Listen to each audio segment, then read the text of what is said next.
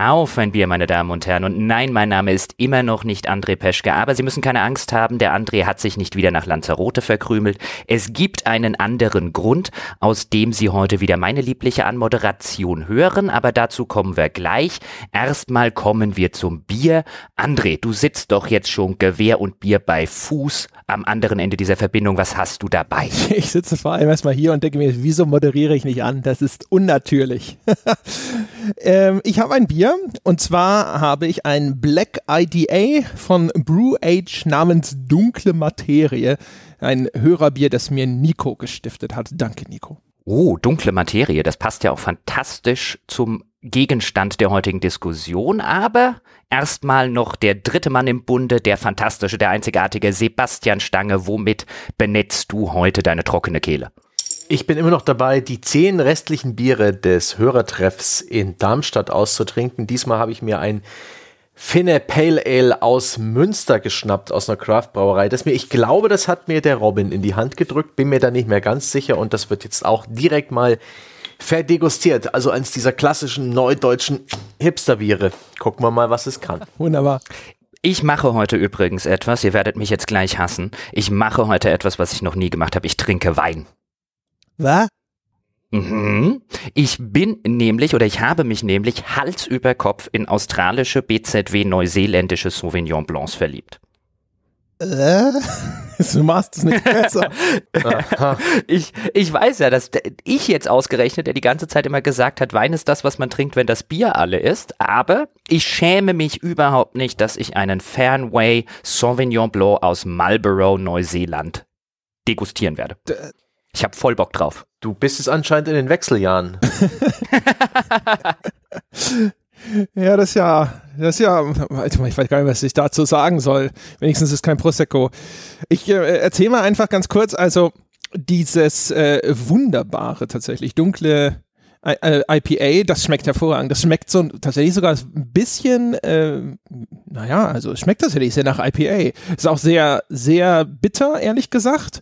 Hat aber trotzdem, finde ich, so einen, ach, so einen angenehmen, malzig-hopfigen Geschmack. Faszinierend, muss ich sagen. Bin ich sehr, sehr mit einverstanden mit dem Ding. Und ich weiß nicht, ob es daran liegt, dass wir gerade drüber sprachen, aber ich habe den Eindruck, dass mein IPA schon relativ nah an das Weinige geht von der, vom Bitterheitsgrad. Das erinnert mich sehr an trockenen Wein. Das schmeckt auch dieser Aromahopfen und eine deutliche Herbe vor. Sehr viel mehr kann ich allerdings nicht erkennen. Um, mm. Also, es ist eins zum schön langsam trinken. Vielleicht muss es noch ein bisschen mit der Temperatur oder mit dem Sauerstoff was machen. Noch äh, kann ich gar nicht so viel dazu sagen. Wie schmeckt dir denn dein Wein? Weinig, Jochen? Nein, was ich an diesen äh, insbesondere australischen und Sauvignon Blancs so fantastisch finde, ist, dass die gar nicht so sehr nach Wein schmecken. Die schmecken eher, also sie sind sehr fruchtig, sehr herb, sehr säuerlich. Ähm, und das ist so eine wunderschöne Mischung bei, bei dieser Sorte Wein, die ich überhaupt nicht auf der Uhr hatte. Hätte ich schon vor Jahren gewusst, wie gut das Zeug schmeckt. Gottes Willen, wir hätten auf einen Wein-Podcast. Wie bist du drauf gekommen auf diesen Wein? Hat den mal äh, ein Verwandter angeschleppt? Hast du dich mal zu einem spontanen Kauf im Supermarkt hinreißen lassen? Tatsächlich bin ich da drauf gekommen, als ich letztes Jahr für den anderen Job, den ich damals noch hatte, in Australien war und das Zeug dort serviert wurde, ich es total fantastisch fand und dann irgendwann im Nachgang jetzt vor ein paar Wochen auf die Idee kam, ich könnte doch auch mal in Deutschland rumschauen, ob es dieses Zeug hier auch in der Qualität gibt, die es damals dort vor Ort gab und oh ja, es gibt es. Warst du schön gechillt mit einem Eiswürfel drin? Einem Eiswürfel drin, da kommt mal wieder der Amateur hervor. Es war doch in Australien, da ist es heiß. Ja, aber ich glaube, auch dort trinkt man gescheiten Wein nicht mit Eiswürfeln drin. Aber wir wissen ja, dass du ein Kretin bist. Äh, ich bin übrigens auch ein Weinkretin, was das angeht. Aber das Zeug hier ist super. ist der eher trocken oder wie muss man sich den vorstellen? Ähm, jetzt fragst du mich nach, wie man sich ungefähr Wein vorstellen muss. Er ist sehr säuerlich. Okay. Ich bin ja auch da sehr eher so auf der süßlichen Seite. Ich bin ja einer, der sogar halbtrocken ja. trinkt. Mhm. Nee, ich trinke wenn dann, also wenn ich so deutsche oder europäische Weine trinke, eigentlich hauptsächlich die trockenen, wenn ich denn mal überhaupt einen trinke, aber der sehr säuerlich und der hat halt sehr viel Aroma im, im Abgang und sehr viel Frucht im Abgang. Da schmeckt man dann so Zitrus raus und so weiter. Und da bin ich ja auch bei IPAs übrigens ein großer Fan davon. Klingt, als könnte ich eine gute Fischsoße daraus machen. Kommen wir zum Thema der heutigen Episode, während ich meinen Wein schlürfe. Wir wollen nämlich heute sprechen über Prey, das neue Spiel von Bethesda, gemacht von den Arcane Studios, also den Machern von Dishonored. Und Prey hat ja eine relativ turbulente Entwicklungsgeschichte. Es ist ja ein Reboot einer, naja, eine Serie war es eigentlich nicht. Das erste Prey erschien 2006, war ein Ego-Shooter, der auf einer außerirdischen Raumstation gespielt hat, hatte ein paar nette kleine Kniffe, zu denen werden wir später wahrscheinlich noch kommen, wenn wir jetzt über den Reboot reden. Dann sollte ein zweiter Teil folgen, weil der erste für damalige Verhältnisse recht erfolgreich war. Der geriet dann aber in die Development Hell, wie es so schön in der Branchensprache heißt, also in die Entwicklungshölle dann ging irgendwann die Rechte an der Marke zu Bethesda über. Ursprünglich haben das die Human Head Studios entwickelt, die auch das erste Prey gemacht haben. Dann hat Bethesda das Ding irgendwann auch offiziell eingestellt, 2014 glaube ich, nachdem es die ganze Zeit schon kolportiert wurde, dass es eingestellt worden sei. Und dann hieß es 2016 plötzlich, oh, nächstes Jahr kommt ein neues Prey und zwar von den Machern von Dishonored. Und da haben alle so ein bisschen oder Sebastian davor gesessen und gedacht so, huch, kommt doch noch ein Prey. Ja, da war ich sogar in Kalifornien bei der Pressekonferenz von Bethesda und war echt überrascht, dass sie dann Prey doch noch aus der Versenkung holen.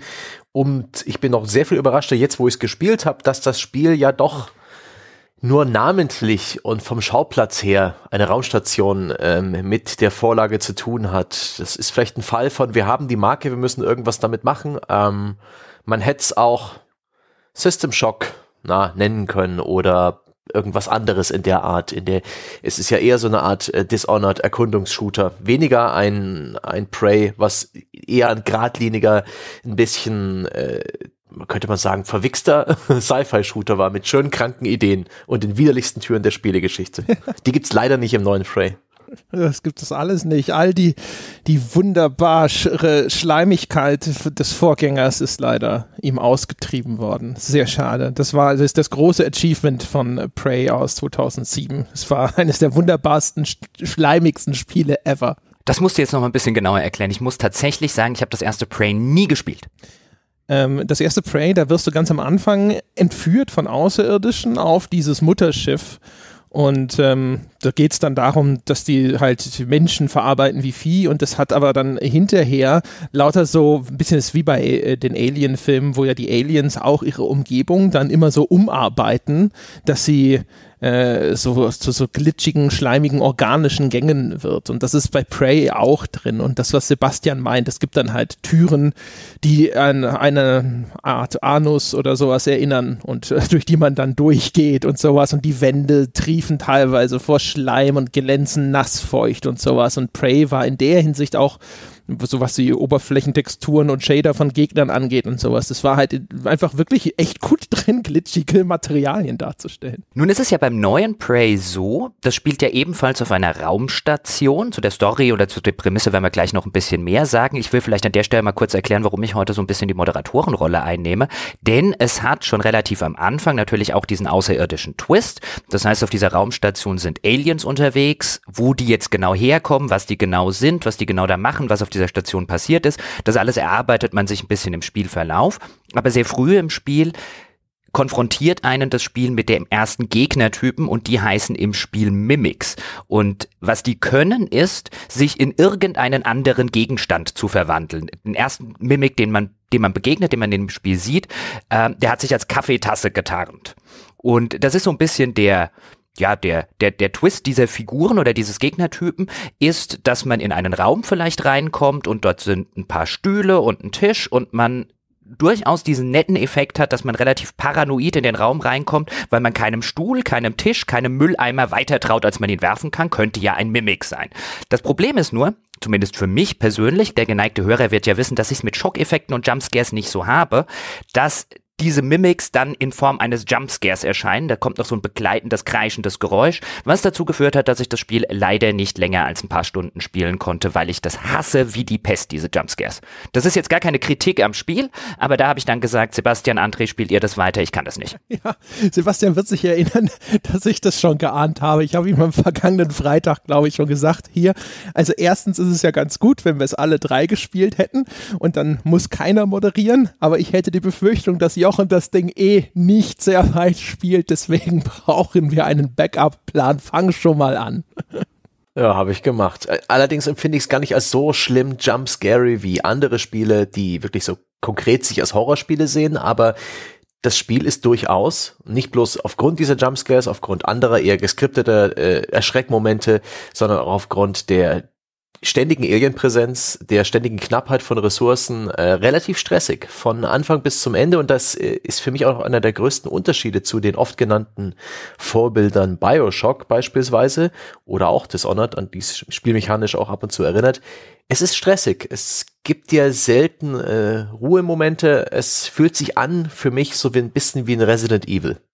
Und das ist schon bemerkenswert. Das hat, damit habe ich nicht gerechnet. Das stimmt. Wir sollten vielleicht erstmal ganz kurz noch so ein bisschen die Grundlagen schaffen. Also ganz kurz äh, an der Stelle natürlich, man merkt es schon, also wir, wir werden so garantiert halt Dinge, die in den ersten zwei, drei Spielstunden von, ich würde tippen, wenn man es ein bisschen gründlich spielt, sind 25 oder so. Ich habe 26 gebraucht, ich war ziemlich gründlich meiner Meinung nach. Äh, das werden wir spoilern jetzt, in, äh, auch schon in dem öffentlichen Teil. Alles, was härtere Spoiler sind, das schieben wir wieder, wenn, dann ganz ans Ende der Folge. Das die Vorwarnung. Und man hat, es schien ja schon so ein bisschen durch und man kann es sich auch denken. Also die Struktur des Spiels erinnert ein bisschen an diesen Dishonored-Titel. Es ist ein First-Person-Spiel. Es hat Shooter-Elemente, allerdings ein relativ, teilweise zumindest relativ originelles Arsenal an äh, sag ich mal, durchaus spielmechanisch auch wirksamen Waffen, die man da bekommt. Da sprechen wir bestimmt noch drüber. Man hat äh, Skilltrees, die man freischaltet, die lassen sich dann eben upgraden und man entscheidet sich so ein bisschen, wo man Schwerpunkte legen will in Waffenschaden, in hinterher auch psychischen Fähigkeiten, in Schleichen und so weiter und so fort. Ähm, man hat, äh, ja, ein Deckungssystem ist zu viel gesagt, man kann sich aber so seitlich, äh, kann man um die Ecke lugen, um mal eben nur ganz schnell einen Gang zu checken. Ansonsten, diese Monster sind allerdings relativ aufmerksam, da wird man relativ schnell entdeckt. Es gibt aber über dem Gegner dann immer so eine Anzeige, die sich langsam füllt, bis man dann wirklich erkannt ist und an, dann eine Verfolgung einsetzt. Und ansonsten gucken die vielleicht mal nach, was an dieser Ecke gewesen ist, wo man steht. Dann wird auch diese Anzeige nochmal eingeblendet. Damit kann man so ein bisschen verfolgen, wie sich der Gegner auf einen zubewegt bewegt und auf die Art und Weise ist dann dieses Schleichsystem ganz gut auszunutzen, trotz der First-Person-Perspektive. Ähm, ja, spielt auf einer Raumstation, Science-Fiction-Setting, Aliens ansonsten. Ich würde sagen, das ist so als Grundlage zu Prey zu nennen. Genau. Ja, und zu dem, was Sebastian eben sagte, würde ich auch sagen, also es ist tatsächlich eher, äh, glaube ich, sieht es sich vielleicht auch so ein bisschen als eine Art geistiger Nachfolger von System Shock 2. Es gibt ja in System Shock 2, wenn ich mich recht entsinne, ist das dort auch die erste Waffe, so eine Rohrzange. Und diese Rohrzange findet sich zum Beispiel in Prey auch wieder, wo ich, das habe ich zumindest als Re Referenz gelesen, so zumindest mal den Hut gezogen vor System Shock 2 als Vorbild. Das finde ich auch so von diesem Spannungsszenario und der der Bedrohungssituation und so. In, in der Hinsicht sind sich die Spiele doch einigermaßen ähnlich, hatte ich den Eindruck. Ich weiß nicht, wie es dir ging, Sebastian. Das System Shock habe ich leider nie gespielt, aber schon die Tatsache, dass ähm, die, das Videosystem dort ähm, Looking Glass heißt, auf diesen Looking Glass Satelliten basiert, was wiederum der Entwickler von System Shock ist, ist das schon relativ klar, dass sich da die Entwickler vor, vor diesem Vorbild verneigen. Also ich empfand es irgendwie als eine witzige Mischung aus dem Gameplay, das ich aus einem Bioshock oder ähnlichen Shootern gewöhnt bin, wo, wo man sehr viel lootet ich habe sehr viel reflexhaft mitgenommen, was am Anfang auch so eine ziemliche ludonarrative Dissonanz erzeugt hat, denn äh, so storymäßig ist man ein Wissenschaftler ohne Gedächtnis, das hat auch alles seinen Grund, der dann äh, direkt reingeworfen wird in diese Situation, die Raumstation ist voller Aliens. Und bevor ich überhaupt die Fähigkeit hatte oder wusste, wie es überhaupt funktioniert mit dem Craften, habe ich bereits jede Menge Items eingehamstert. Gefährliche biologische Abfälle, irgendwelche Reagenzglasproben, äh, Zitronenschalen, zerknülltes Papier, alte Baseballhandschuhe. Um, ähm, einfach so, weil die Items rumlagen, weil sie diesen klassischen Glanzeffekt haben. Hey, ich bin ein Item, das du aufnehmen kannst. Ähm, später hat sich das natürlich dann eher in Wohlgefallen aufgelöst, wo ich dann auch wusste, was das alles bedeutet, was das alles soll. Aber am Anfang kam mir das komisch vor, dass ich halt Biomüll einpacke. Ja. Gefährlichen Biomüll wohlgemerkt. Aber äh, das ist das klassische Bioshock-Problem, wo ja auch irgendein Charakter eine, eine lustige magische Flüssigkeit in der Spritze sieht und äh, als erstes sich das Zeug natürlich sofort in die Venen rammt. Ah, geht schon. Bleiben wir mal ganz kurz bei den Parallelen, Jungs. Und zwar insofern hat sich weil die System Shock Parallelen haben wir jetzt glaube ich schon recht gut rausgearbeitet. Ich musste bei den bei dem Looking Glass Videosystem auch zuerst natürlich an den an den System Shock Entwickler denken. Da sieht man echt extrem, wie André das schon gesagt hat, dass sich da so ein bisschen verbeugt wird vor dem Erbe, auf dem man aufbaut. Mich erinnerte es tatsächlich optisch extrem an Bioshock, gerade ans erste Bioshock, weil die Raumstation durchaus sehr viele Elemente des Art Deco-Stils hatte, der auch Rapture, also den Schauplatz von, von Bioshock 1 geprägt hat. Ging das euch auch so, dass ihr euch da teilweise, also natürlich ist die Raumstation, auf der du dich bewegst, die ist ja nicht so zerstört, wie das jetzt ein Rapture gewesen ist, aber es wirkte auf mich so ein bisschen wie ein intaktes Rapture was den, was den, was den Architekturstil angeht. Ja, also ich würde, äh, äh, Prey ist sowieso ein eigenartiges Amalgamat von ganz vielen unterschiedlichen Einflüssen, habe ich das Gefühl. Das Charakterdesign, das erinnert ganz stark an Dishonored. Also da merkt man sozusagen so den hauseigenen Stil, also wie die Figuren dargestellt sind, insbesondere die Gesichter, wie die modelliert sind und sowas. Das ist sehr, sehr äh, aus Dishonored entlehnt. Die Umgebungsgrafik erinnert wiederum relativ stark an Bioshock, also gerade diese stilistischen Einflüsse mit diesen Holzpanels und so ein bisschen modernisierter gefühlt gefühlt als einen Bioshock. Also da hat man so das Gefühl, dass da so Einflüsse vielleicht aus einem, vielleicht ein bisschen späteren Jahrzehnten, so 60er, 70er noch mit drin vorkommt, während Bioshock habe ich irgendwie so das Gefühl, ist ein bisschen in früheren Epochen nochmal angesiedelt, aber das ist schon, finde ich, erkennbar. Also gerade diese Lobby, in die man am Anfang kommt und sowas, da hat man sofort diesen Bioshock-Vibe. Dann äh, das ganze Gameplay-System, das erinnert wiederum auch zum Beispiel stark an Dishonored mit diesen Skill-Trees, auch mit den im Grunde genommen entscheide dich so ein bisschen zwischen einem eher heimlichen Schleichspielstil und einem etwas offensiveren Spielstil und mischt das beides dann wild durcheinander, wie du das, wie du das gerne möchtest. Äh, die Entscheidung, sich zu überlegen, wie kann ich denn dem Spieler zum Beispiel auch, sag ich mal, neue, neue Arten erschließen, sich durch den Level fortzubewegen. Das macht's ganz clever. Da kommen wir bei den Waffen dann sicher nochmal gleich dazu die Geschichte zum Beispiel, die erinnert an, da kann ich, gibt es einen Einfluss aus dem Filmbereich, aber wenn ich den sage, dann ist das eigentlich ein ziemlicher Spoiler, deswegen hebe ich mir das noch auf, aber man hat das Gefühl, bei der Geschichte gibt es auch relativ eindeutige Inspirationsquellen. Also ich finde, Prey wirkte zumindest auf mich wie so ein Ding, wo man sich so, wie man wie ein schwarzes Loch, so alles, was einem an guten äh, Vorlagen in den Weg gekommen ist, in sich eingesaugt hat. So ein Best-of sozusagen. es, ist, es, stimmt, es stimmt aber tatsächlich. Und auch gerade was die Geschichte angeht, und vielleicht jetzt hüpfen wir zumindest mal so ein bisschen in diese Grundprämisse rein, damit die Hörer, die das jetzt noch nicht gespielt haben, sich auch halbwegs vorstellen können, worum es jetzt grundlegend so ein bisschen geht und was so der Grundkonflikt des Ganzen ist. Da hast du ja auch relativ am Anfang schon diese Figur, die sich mit dir über Audio unterhält, von der du nicht weißt, wer es ist. Sie wird nur January genannt, also Januar. Und auch das hat mich ja extrem an Bioshock und an diese Figur des Atlas erinnert, der dich am Anfang einfach, ohne dass du eine Ahnung hast, wer zur Hölle dieser Typ ist, aber da gab es halt diese Stimme, die dann per Video oder per Audio zu dir spricht und dich erstmal durchlotst. Und genau dieses Kniffs bedient sich Prey an der Stelle auch. Wobei man sagen muss, ich fand den Anfang von Prey, jetzt unabhängig von diesem, von diesem Kniff, den man schon ein paar Mal gesehen hat, fand den Anfang extrem gut. Wie ging euch das, Sebastian? Hm.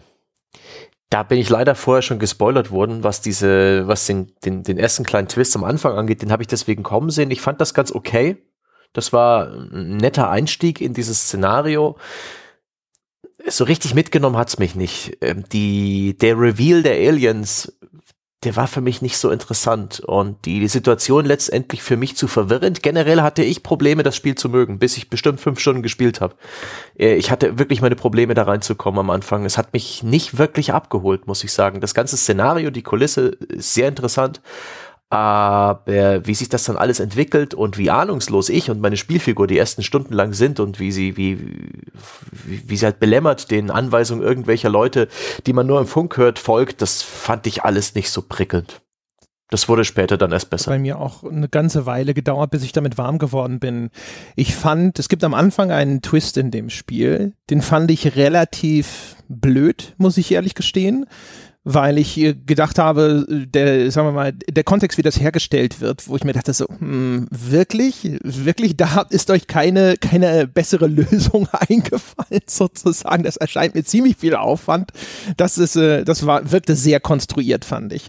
Und die, die Monster, die Aliens, die werden einem schon sehr früh präsentiert und zwar sehr deutlich, was ich eine sehr eigenartige Entscheidung finde für ein Horrorspiel. Also so eine Horror-Faustregel Regel ist ja eigentlich, zeig dein Monster so wenig wie möglich.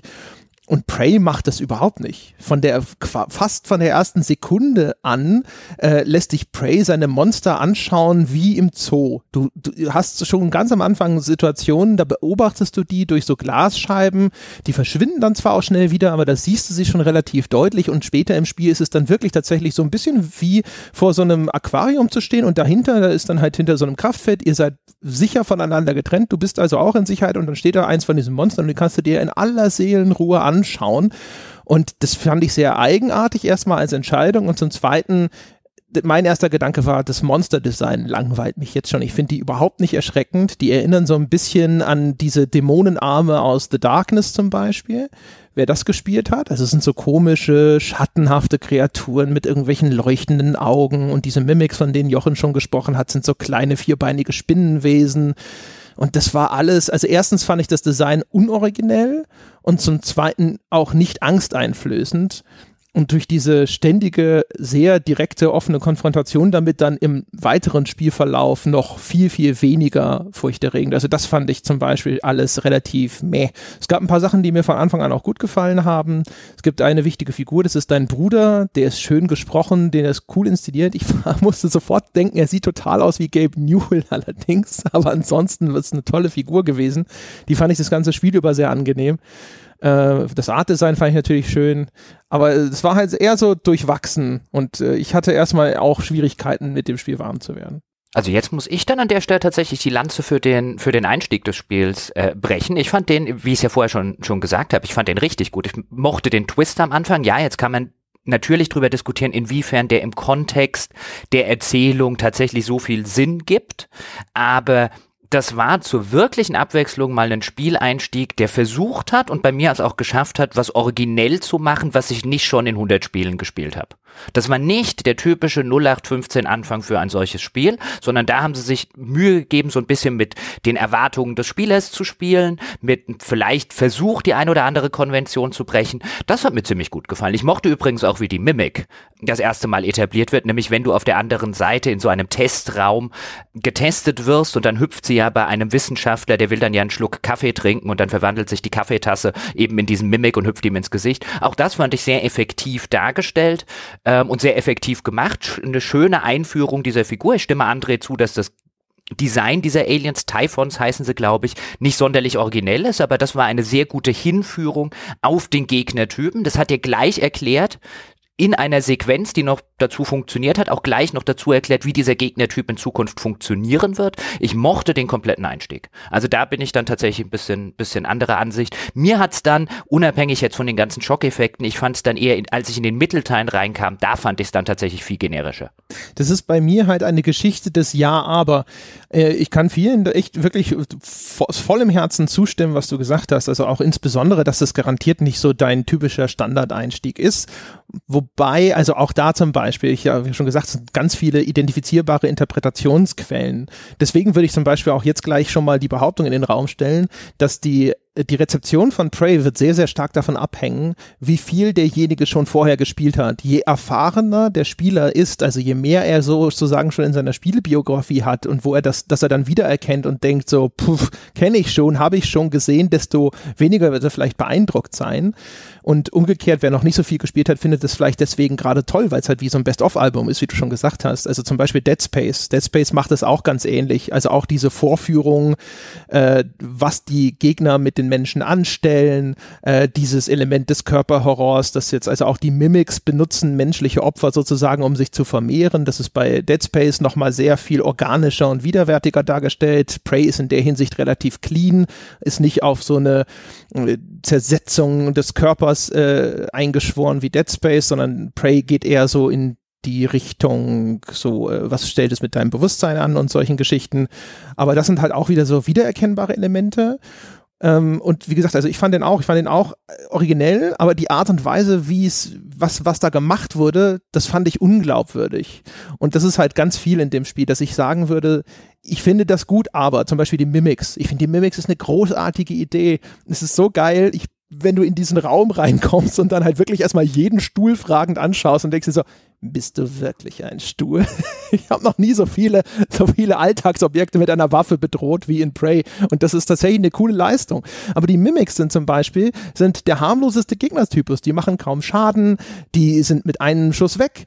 Und später spielen ganz andere Gegner, die sich eben nicht tarnen, die viel, viel größere Rolle. Und dann denke ich mir wieder so, ja, coole Idee mit diesen Mimics. Aber schade, dass sie eigentlich nur am Anfang mal ganz kurz äh, tatsächlich für dich relevant sind und danach denkst du so, ach ja, Mimic, weg.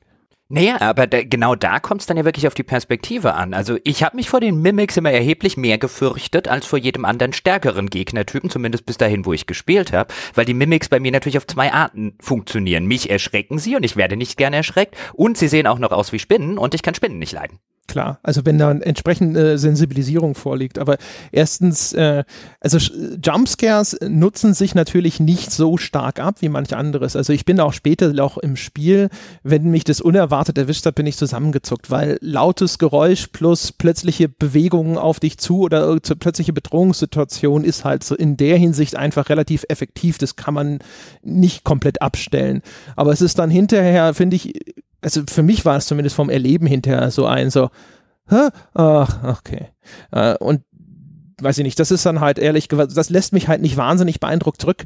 Wo es, was gut funktioniert ist, und das ist auch sowas, was sie sich äh, jetzt für mein Empfinden einfach von Dead Space äh, abgeschaut haben, ist, du wirst von Anfang an verunsichert. Die Mimics sind dafür eine hervorragende Art und Weise, um das zu tun, weil hinter jeder Ecke und hinter jeder Kaffeetasse könnte so ein Jumpscare lauern.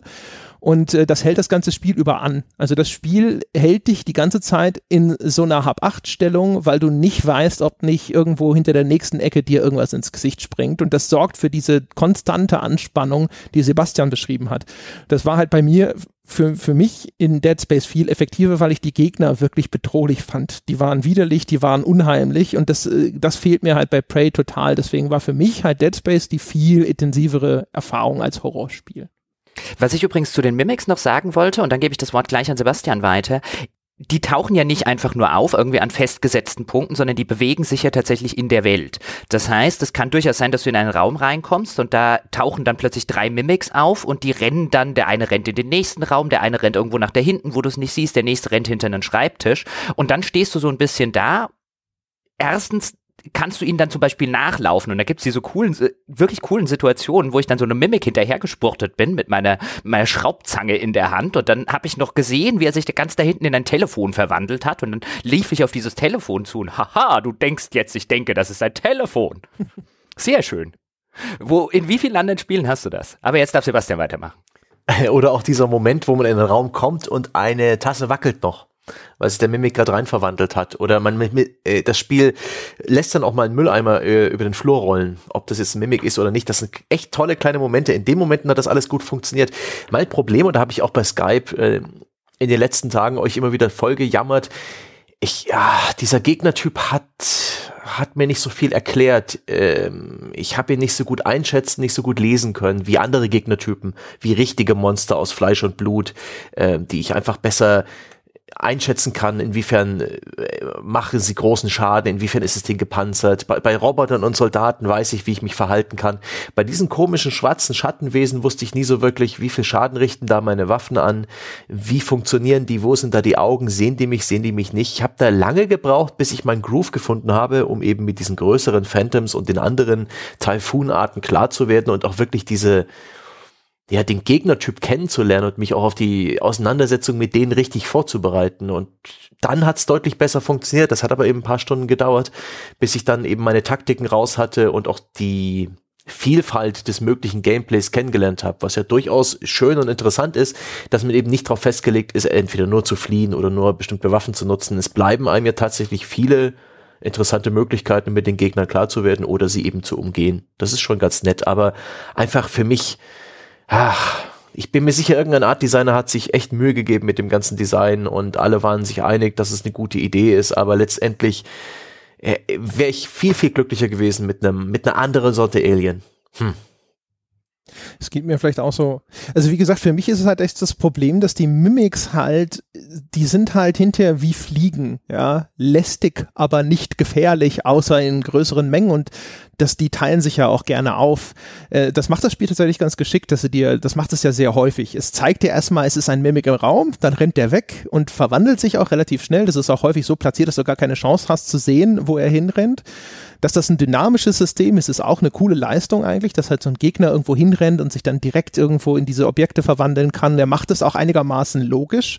Er sucht sich gerne auch mal Objekte in der Umgebung aus, habe ich so das Gefühl. Also wenn da irgendwo schon eine Tasse steht, dann wird er halt auch zu einer Tasse und dann hast du halt dieses relativ coole Moment, dass du in so einen Raum reinkommst und denkst dir so, stand da nicht vorhin nur eine Tasse? Das ist schon ganz geil. Aber wie gesagt, also ich war nach, keine Ahnung, fünf, sechs Stunden oder sowas, war das für mich ehrlich gesagt als Thema erstmal durch. Also ich war eigentlich immer froh, wenn es nur Mimics waren, weil ich wusste, mit denen wirst du leicht fertig. Kommen wir mal ein bisschen von den Gegnern jetzt weg. Ich glaube, die haben wir recht erschöpfend, insbesondere die Mimics behandelt. Das haben sie auch, finde ich, verdient.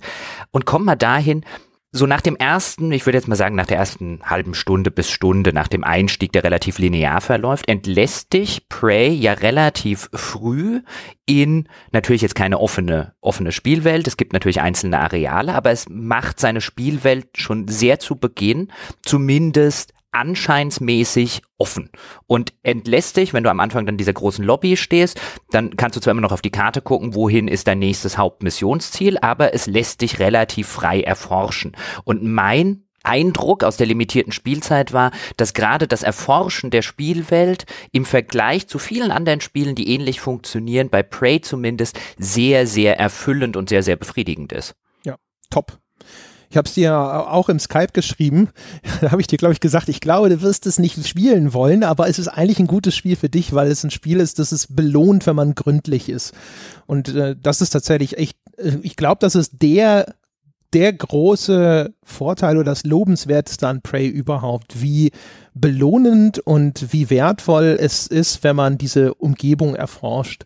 Also das ist nicht komplett offen, das macht dir gleich zu Anfang ein recht großes Areal zugänglich, hat aber eine ganze Reihe von Stationen, die dann erstmal für dich nicht zugänglich sind und das ist so das Gating im Spiel. Es hat diesen relativ großen Bereich und dann kannst du den erstmal erforschen und dann werden nach und nach über äh, Stories und über Quests und sowas werden dann andere Bereiche für dich zugänglich.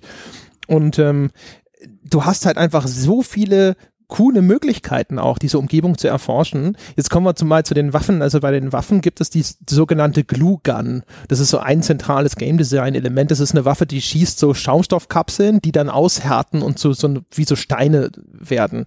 Und die kannst du benutzen, um Gegner damit sozusagen einzufrieren, kriegen dann auch, kriegst dann auch einen Schadensbonus, wenn die schon mit der Glue Gun eingeschleimt sind, dann äh, sind die auch eine kurze Zeit vielleicht immobil oder können wenigstens nicht angreifen. Und ähm, du kannst die aber auch benutzen, um das Ding zum Beispiel an die Wand zu schießen und dir dann Treppchen zu bauen.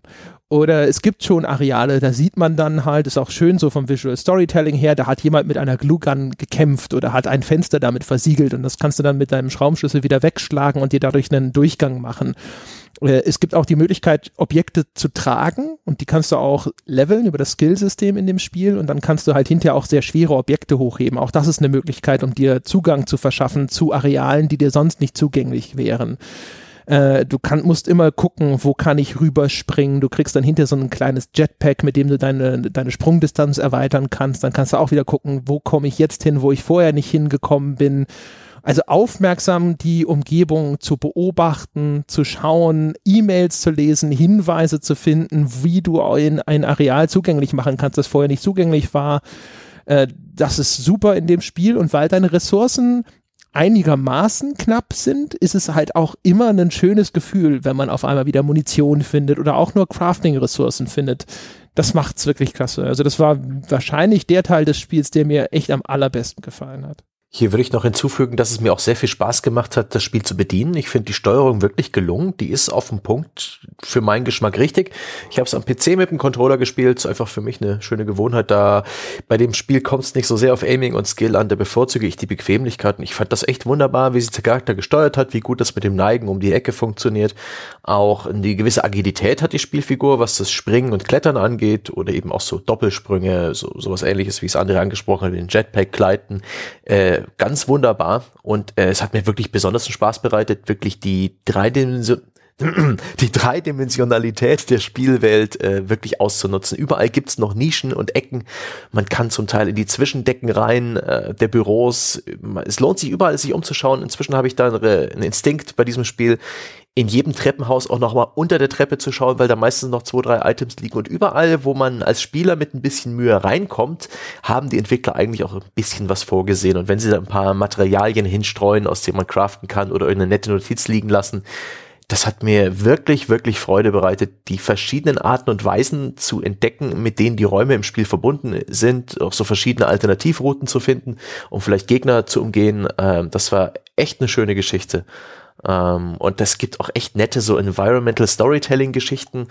Da gibt es zum Beispiel einen Raum, wo auf jedem Gegenstand, auf jeder Kaffeemaschine, auf jedem Kaffeebecher ein, ein Post-it-Zettel ist, wo drauf steht Not a Mimic.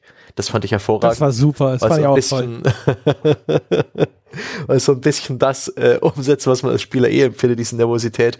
Oder da gab es ein Büro, das war verschlossen nur ein ganz kleines Fenster, so eine Durchreiche war offen und äh, zu dem Zeitpunkt hatte das Spiel noch nicht die Möglichkeit gegeben, dich jederzeit in Gegenstand zu verwandeln. Später kann ich mich dann theoretisch in einen Kaffeebecher verwandeln und dann durch diese Durchreiche in so einem Security-Schalter durchrollen und dann wieder zurückverwandeln.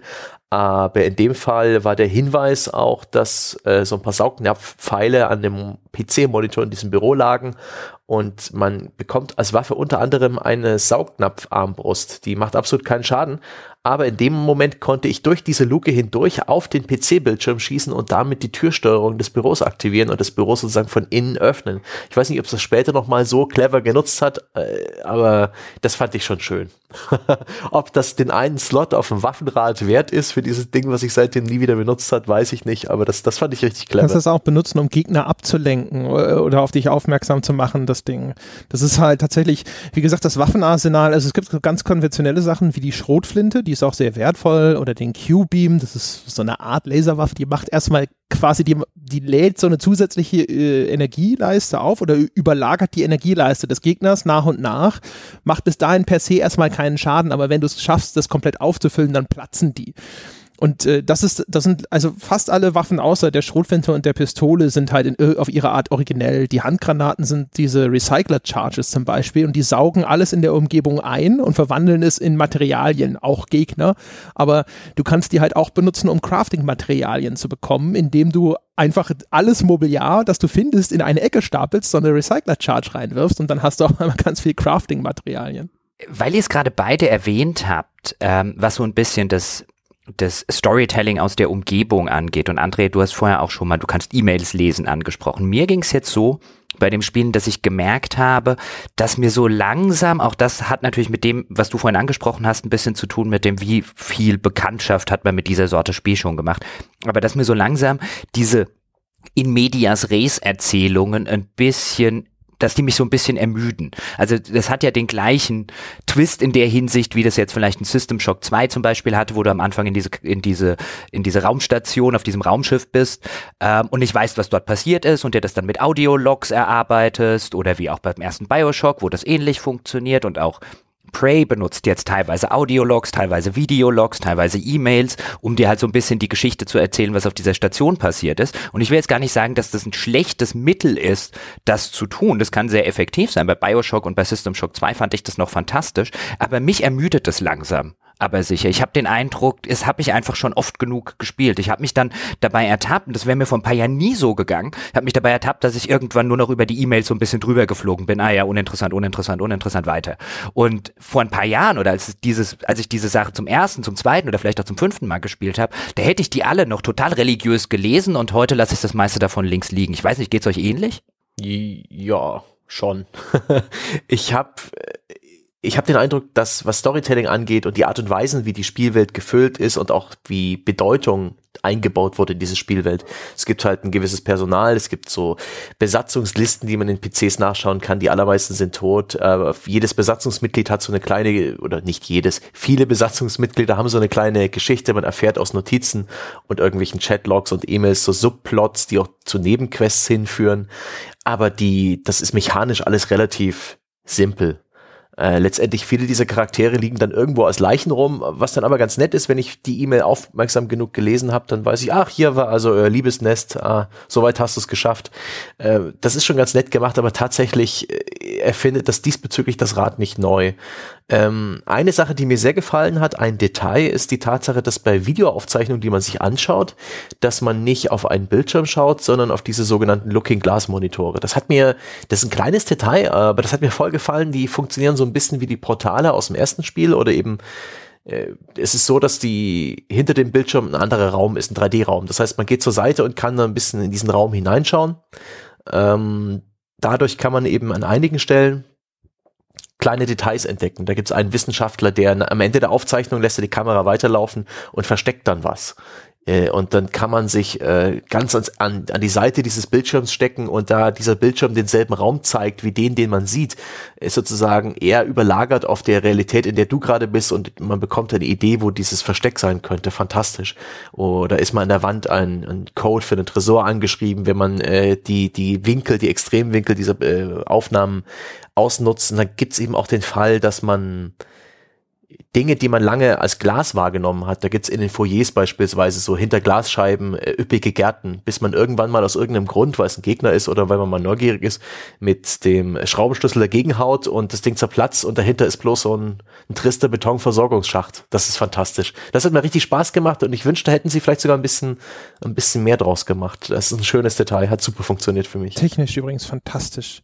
Also diese, diese Looking Glass Bildschirme, wie du schon sagst, das ist als ob da hinter hinterher ein 3D-Raum ist. Das heißt, wenn du dich bewegst, dann äh, kannst du perspektivisch da reinschauen und die laufen weiter. Also es ist eines dieser schönen Spiele, wo, wenn ich eine Glasscheibe zertrümmere, sie nicht einfach komplett zerspringt, sondern du schlägst ein Loch in das Glas. Und das geht auch bei diesen Looking Glass Monitoren und dann ist da ein, ein Loch drin und aber rundherum wird dieser 3D-Raum weiter korrekt projiziert und das ist ein toller Effekt.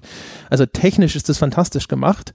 Zu dem, was Jochen gesagt hat, äh, einerseits ja, ich stimme dir zu. Es ist, mir ist auch die Anzahl der Spiele, die sagen, oh, was ist hier nur vorgefallen? Und äh, wir erzählen dir quasi über visuelle Hinweise äh, ein paar Details und du kannst dir zusammenspinnen, was hier wohl geschehen ist.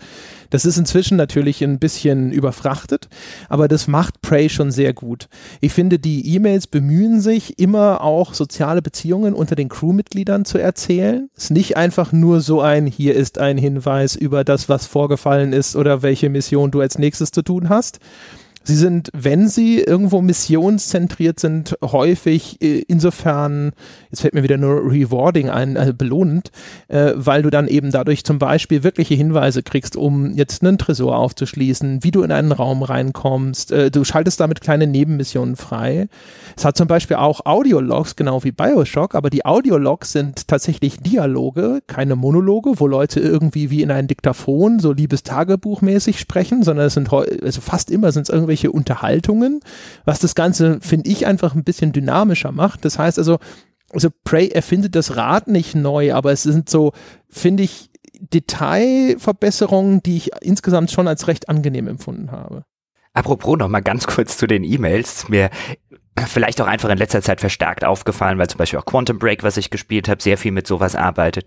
Und wo ich ab irgendeinem Punkt gedacht habe, ich weiß, es ist ja realistisch, wie ihr in den Spielen eure E-Mails darstellt. Aber ihr seid nicht an allen Stellen realistisch. Könntet ihr nicht so unrealistisch sein, die E-Mails in Spielen so darzustellen, dass das Älteste zuerst dasteht? Dass ich nicht bei jeder E-Mail runterscrollen muss? Gut, das stimmt, ja.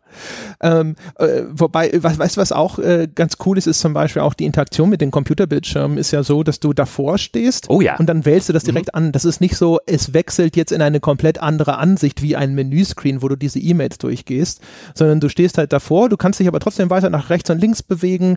Das ist erstens vorteilhaft, weil wenn plötzlich doch ein Monster erscheint, kannst du sofort aktiv werden und diesen Monitor verlassen und zweitens macht es den ganzen Prozess dieses E-Mails-Lesens viel natürlicher und auch viel schneller.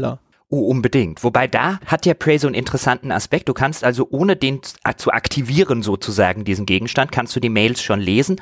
Dazu musst du aber die Benutzen-Taste drücken, die standardmäßig, glaube ich, F in dem Spiel ist. Und du musst in so eine eigene ja, Interaktions- ähm, in so eine eigene Interaktion mit der Y-Taste wechseln, wenn du die Maus bedienen willst, um den Laptop äh, oder um den um den Computerbildschirm sind ja alle so Touchscreens, um den zu bedienen. Und wie oft es mir passiert ist, dass ich nicht in diesen Bildschirm wollte und dann mit meinem Schraubenschlüssel auf den Bildschirm eingeprügelt habe, unglaublich. Ich habe die, ich habe da Computer verdroschen, noch unnöcher. Ich habe auch vor einem Computer erschossen und das ist halt echt schmerzhaft, wenn du da sitzt und nein, eine Schrotflinten-Cartridge verbraucht, verdammt. Mir hat's ja am Anfang gar nicht getaugt, dass das Inventory so voll war. Und das ist natürlich so eine, so eine klassische Verknappung. Es, man findet viele Sachen auf der Raumstation, man kann, man schafft es längst nicht alle mitzunehmen. Am Anfang wusste ich nicht, wie werde ich das Zeug überhaupt wieder los. Hab dann irgendwann angefangen, Schokoriegel zu essen und irgendwelche Limos zu trinken, die mir ein paar Lebenspunkte gaben, äh, ohne wirklich zu wissen, ob das jetzt wertvoll war oder nicht. Und das hat eine ganze Weile gedauert, bis ich so einschätzen konnte, was die verschiedenen Elemente überhaupt wert sind. Wie, wie wertvoll ist Munition, wie wertvoll sind Crafting-Materialien, wie wertvoll sind die, die ganzen Zusatz-Items, die es gibt, Anzugsreparatur-Kits, Psi-Ladungen, Medikits. Das fand ich ein bisschen frustrierend und ein bisschen mühsam. Aber dann, dann habe ich meine Freude am Spiel gefunden. Hm. Ja, reden wir doch, reden wir doch über das Crafting, denn auch da könnte man jetzt so ein bisschen in der motivischen Ebene sagen, wenn wir wieder zurück zu dem Best-of gehen wollen. Ich hatte so ein bisschen den Eindruck, dass Fallout 4 zumindest latent Pate stand. Bei Fallout 4 ist es ja auch so, dass du nahezu jeden Gegenstand in der Spielwelt in seine Einzelteile zerlegen kannst, zumindest jeden etwas kleineren Gegenstand in der Spielwelt. Und aus diesen Einzelteilen, die kannst du dann fürs Crafting benutzen. Jetzt macht das Prey nicht ganz so extensiv, also du kannst nicht jeden Gegenstand mitnehmen, jetzt kannst du nicht jedes Telefon einpacken oder was weiß ich, bei Fallout 4, einer meiner Lieblingsgegenstände waren immer Schreibmaschinen und ich hatte dann ein halbes Inventar mit Schreibmaschinen voll. Du kannst jetzt nicht alles einpacken, aber du hast sehr, sehr viele kleine Gegenstände, die du halt in deine Einzelteile zerlegen kannst.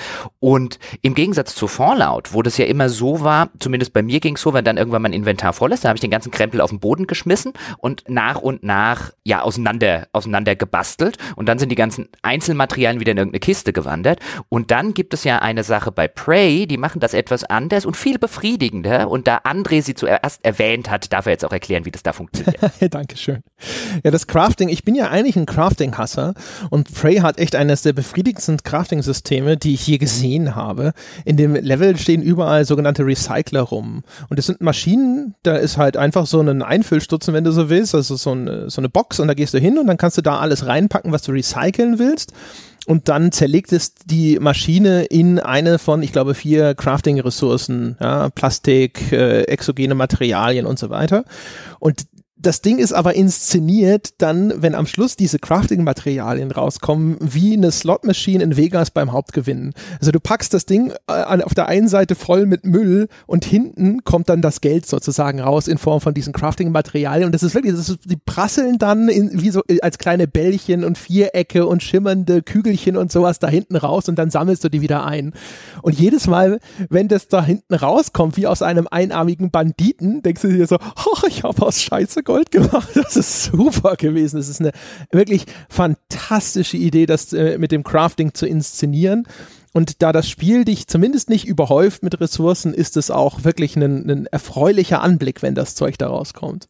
Zumal es auch einfach ist. Es gibt eine Taste, um sofort alle Crafting-Materialien da reinzulegen. Die muss man nicht manuell alle einzeln da aus dem Inventar raussuchen.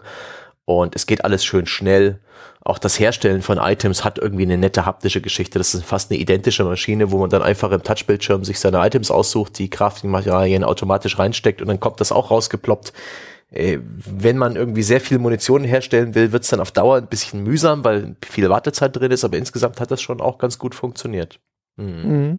Was, was ich daran so interessant fand, jetzt auch selbst in der limitierten Spielzeit, ich meine, letztlich ist das ein Backtracking-System. Das heißt, dadurch, dass dein Inventar sehr limitiert ist, du kannst es im weiteren Spielverlauf über das Skillsystem upgraden, aber zu, selbst mit Upgrades, die ich mir relativ schnell geholt habe, weil mir das auf den Keks geht, wenn ich Zeug nicht mitnehmen kann, also ist das meistens das Erste, und dass ich meine meine Skillpunkte äh, investiere, wenn es das gibt, ähm, ist ja die Inventarerweiterung. Selbst damit ist dein Inventar sehr schnell extrem voll gemüllt sozusagen. Und dann hast du natürlich diese Backtracking-Mechanik, okay, jetzt muss ich zurück zum nächsten Recycler laufen, der ist mal näher und mal weiter entfernt, je nachdem, wo du halt gerade bist.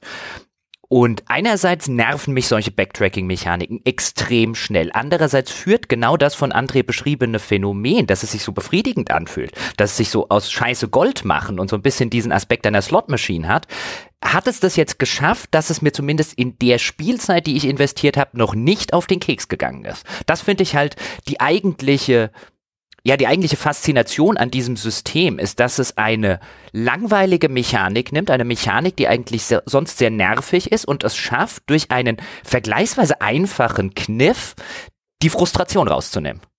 Besser ist da auf jeden Fall noch die äh, Art und Weise, einfach weiter zu preschen das Inventar ist voll, aber du glaubst, die nächste Crafting-Station ist bestimmt um die Ecke. Ich bin hier in einem neuen Bereich, die müssen doch so eine Recycling-Station haben. Ich, ich schlag mich durch. Dann fängt man dann an, irgendwelche äh, Kabeltrommeln oder ver, ver, verrostete Zündspulen aus dem Inventar fallen zu lassen, weil man doch noch Platz für ein paar andere, wertvollere Items braucht, hadert mit sich selbst, überlegt, ob man nicht doch mal zurückgeht. Die Rückkehr zum letzten Crafter, ja, das ist immer so ein bisschen eine Niederlage für mich gewesen. Ich habe es da mehrmals versucht, weiter zu, zu kommen. Ich bin bin auch immer wieder mal abseits des Hauptquest-Zielpunkts unterwegs gewesen und dann auch öfters mal gegen eine Wand gerannt, was die Gegnerstärke anging. Aber das hat mir echt Spaß gemacht, dieses wirklich, dieses freie Erkunden und zu gucken, ja, das ist doch hier so ein, so ein, so ein Wissenschaftsbereich, hier muss doch irgendwo was rumstehen, das schaffe ich bestimmt. Das waren, das waren mit die besten Momente, aber eben, da, äh, da spielt auch dieses System mit rein, dass ich halt das Spiel am Anfang so versucht habe zu polischen.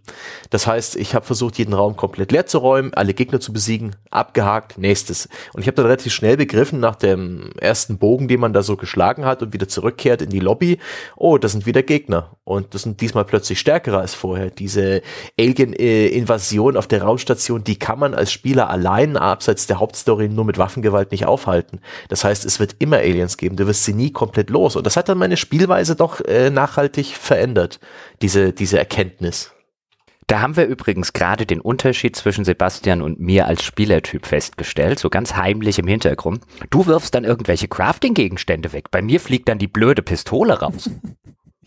Prioritäten, meine Frau. Es erinnert mich jetzt total. Bei Ultima 7 Teil 2 gab es so eine Eisdracheninsel und da gab es Goldbarren und Edelsteine und so weiter noch und nöcher und da hatte man ja auch bei den Partymitgliedern ein Gewichtslimit und irgendwann ist halt Duprés Schwert weggeflogen, da lagen halt noch Goldbarren. Das geht aber in Prey nicht, weil die Pistole kannst du ja auch recyceln. Findest ja häufig die Waffen dann doppelt und gerade so eine Pistole oder ein doppelter Q-Beam, oh, was der an Crafting-Materialien abwirft, ist ein Traum. Also dafür würdest du jede Spule liegen lassen.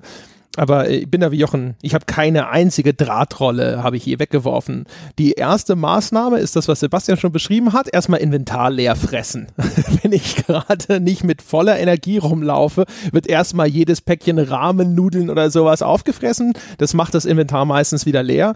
Und ansonsten bin ich zurückgelaufen und habe den Kram durchrecycelt. Kommen wir mal zum Skillsystem, weil das finde ich auch interessant. Zumindest auch da in meiner limitierten Spielweise macht das Prey verdammt gut. Weil was Prey macht, ist, es gibt mir Dinge, die ich aufrichtig gerne haben möchte. Sei es jetzt, seien es jetzt Inventarerweiterung, seien es Möglichkeiten zum Hacking oder um Gegenstände. Es gibt eine Fähigkeit, die heißt Leverage im Englischen, also so ein bisschen wie Hochheben auf, auf Deutsch, um das jetzt mal so rum zu formulieren, bei denen kannst du dann schwere Gegenstände aus dem Weg schieben und machst dir wieder neue Wege auf oder irgendwelche Geheimräume. Und sowas finde ich bei einem Skillsystem immer total befriedigend, weil ich den Eindruck habe, was jedes Mal, wenn ich jetzt genug Skillpunkte oder in dem Spiel sind es spezielle Gegenstände, die man finden kann, mit denen man dann Skills freischaltet, wenn ich da wieder genug gefunden habe, ist es so ein System, wo ich sage, oh, oh ja, ich will noch das haben und als nächstes brauche ich das und als nächstes brauche ich jenes. Wir sagen, es fühlt sich befriedigend an und jetzt vielleicht nicht wie, keine Ahnung, bei einem Mass Effect Andromeda, wo ich vielleicht zwei Stunden lang nicht mehr auf den Charakterbildschirm geguckt habe und am Ende irgendwie 70 Skillpunkte zu verteilen hatte, die mir eh egal sind. Ja. Sei froh, dass du nicht das Crafting-Rezept für diese Skillpunkte gefunden hast, dann wäre deine ganze ähm, Ressourcensammlerei noch viel mehr ausgeartet. Ich muss persönlich sagen, die Gewichtung der verschiedenen Skills hat mir teils nicht so ganz zugesagt, äh, oder besser die Relevanz. Der Reparaturskill beispielsweise, der klang in der Beschreibung halt echt gut dass ich da verschiedene Dinge reparieren kann, habe ich dann geskillt und ich habe so selten einen Anwendungsfall gefunden. Und da gibt es zum Beispiel automatische Geschütze, die schießen automatisch auf Aliens, die habe ich dann reparieren können und irgendwo hinstellen. Das kostet dann auch noch eine Ressource, äh, Ersatzteile, die man dann auch wiederum finden oder durch äh, Demontage von Waffen herstellen kann, was wiederum einen Skillpunkt kostet. Alles ganz schön äh, verschwurbelt und insgesamt für mich wenig befriedigend. Ich hatte in den, weiß ich nicht, zehn Stunden, die ich das Spiel gespielt habe, eigentlich keine Reparatur durchgeführt, wo ich gedacht habe, oh yeah, cool. Das ist vor allen Dingen ein Feature, das es mir ermöglicht, halt Stromkästen, die tödliche Blitze versenden, dauerhaft abzuschalten. Die kann man mit der Glugan temporär bändigen, so dass man schnell vorbeilaufen kann. Mit dem Reparaturskill kann ich sie halt deaktivieren, aber das ist einfach unbefriedigend. Da ist nichts Cooles passiert. Aber wie du es vorhin schon angedeutet hast, Jochen, ich mochte sehr die Tatsache, dass man an Räumen vorbeigeht, wo halt schwere Kisten die Tür versperren und man weiß, man braucht diese Hebelkraft 3 oder Leverage 3 äh, Skillung, um die zu bewegen. Und äh, in dieser Hinsicht immer wieder Panels äh, vor irgendwelchen Türen, wo man weiß, okay, hier bräuchte ich einen Hacking-Skill. Das ist toll. Dass man gezwungenermaßen in den ersten Spielstunden sehr viel links liegen lässt und im, im Hinterkopf hat man dann immer noch dieses Bedürfnis, das alles abzuhaken. Deswegen störte mich in dem Spiel auch das gelegentliche Backtracking nicht. Schön gemacht. Würde der Analyse von Jochen prinzipiell zustimmen. Also die Skills sind größtenteils erstmal Skills, die man haben will und die zumindest sehr relevant erscheinen. Das ist nicht so ein Spiel mit und du machst jetzt 6,4 Prozent mehr Schaden, sondern das ist tatsächlich, du machst jetzt 200 Prozent Schaden im Vergleich zu vorher und dann 250 oder sowas. Und das ist halt schon cool.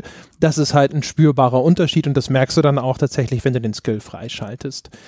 Es gibt eine, also das, das, ich würde sagen, das sind relevante Skills. Ich würde aber auch sagen, das äh, Skillsystem ist unausgewogen. Äh, zum einen, weil ein Teil der Skills sind reine Komfortfunktionen, die man freischaltet. Also zum Beispiel das erweiterte Inventar. Das brauche ich eigentlich nicht. Ich müsste nur mehr zu den Crafting-Stationen zurücklaufen. Und auch wenn manchmal Gegner respawnen, angenehmerweise passiert das eigentlich in größeren Abständen. Wenn du so einen Bereich leer geräumt hast, dann bleibt er meistens erstmal leer, zumindest solange du dich darin aufhältst. Wenn du später mal zurückkommst, dann wird er vielleicht neu befüllt. Aber häufig ist es dann erstmal, ist da Ruhe im Karton und dann kannst du relativ unbefangen auch einfach zurücklaufen zu der Crafting-Station und das Zeug jedes Mal eintauschen. Das heißt, das ist, daraus wird dann erstmal ein reiner, äh, du, du beseitigst damit im Grunde genommen nur eine lästige Rennerei. Und ähm, das trifft zum Beispiel auch auf das, was Sebastian beschrieben hat, zu dieser Reparaturskill, den habe ich geskillt, einfach nur, weil ich immer mal wieder in diese Blitze von den defekten Stromkästen gelaufen bin, die eine, finde ich, auch etwas unintuitiv hohe Reichweite haben. Und es ging mir dann irgendwann auf den Keks, weil die extrem viel Schaden machen, dass ich mir gedacht habe, so alles klar, ich repariere den Scheiß jetzt einfach jedes Mal, wenn ich ihm begegne und dann ist gut. Ähm, und das ist natürlich sowas, wo du denkst hinterher so, ja, also den Skill rein aus so einer Optimierer-Perspektive hättest du nicht gebraucht. Äh, der hat dir halt nur Fleißarbeit erspart. Äh, oder andere Skills zum Beispiel, wie auch das mit den Turrets, diese äh, automatischen Waffensysteme, die da stehen. Die kannst du dann mit dem Reparaturskill hinterher sogar noch verstärken die sind aber trotzdem gegen die stärkeren Typhons völlig nutzlos. Die sind gut gegen Mimics, aber Mimics sind halt eh egal. Und die stärkeren, die Phantoms zum Beispiel, die gehen dann auf die Dinger los und selbst wenn sie sie nicht, sie nicht sofort zerstören, dann werfen sie sie um und dann klappen sich diese automatischen Geschütze wieder ein. Die werden dann zu so Kisten, die man transportieren kann, aber die hören dann auf zu schießen. Und ich habe wirklich, ich hatte das auf Maximum, hatte die dann auch fortified und wenn du es nicht schaffst, irgendwie gleich drei, vier davon in Stellung zu bringen, so waren die in meiner Erfahrung völlig nutzlos. Und dann gibt's halt aber andere Skills, wie zum Beispiel eben den Schusswaffenschaden zu, äh, extrem zu verstärken, die sind extrem viel nützlicher. Und dann gibt's noch ein Ding, was sie gemacht haben, was ich sehr ungeschickt fand, ist, man schaltet einen zweiten Skilltree nach kurzer Zeit frei, in dem sind so äh, besondere Fähigkeiten angelegt, indem man, ähm, also diese ganzen Fähigkeiten werden hergestellt über sogenannte Neuromods, die spielen auch in der Geschichte eine relativ zentrale Rolle, weil die hergestellt werden auf dieser Station. Und das ist so ein bisschen wie bei Matrix. Du kannst mit ne, dir so einen Neuromod einpflanzen lassen und dann spielst du auf einmal Klavier wie Richard Kleidermann oder sowas. Und ähm, dann kannst du später halt äh, Fähigkeiten der Aliens, der Typhons dir einpflanzen lassen. Das Spiel sagt dir aber, sobald es diesen Typhon Skilltree freischaltet, wenn du auch nur eines von diesen Typhon Mods installierst, erkennen dich auf einmal die automatischen Geschütze als feindlich, weil die nach Alien Materialien scannen. Und weil das Spiel aber so aufgezogen ist, dass es dem Spieler maximale Freiheit halten lässt, ist es auch wieder so, dass es im Grunde genommen alles zulässt. Also du kommst überall weiter und du wirst, das wird nicht unschaffbar, nur weil du dich entschieden hast, immer nur, wie ich zum Beispiel, auf Hacking und auf Leverage und sowas zu skillen.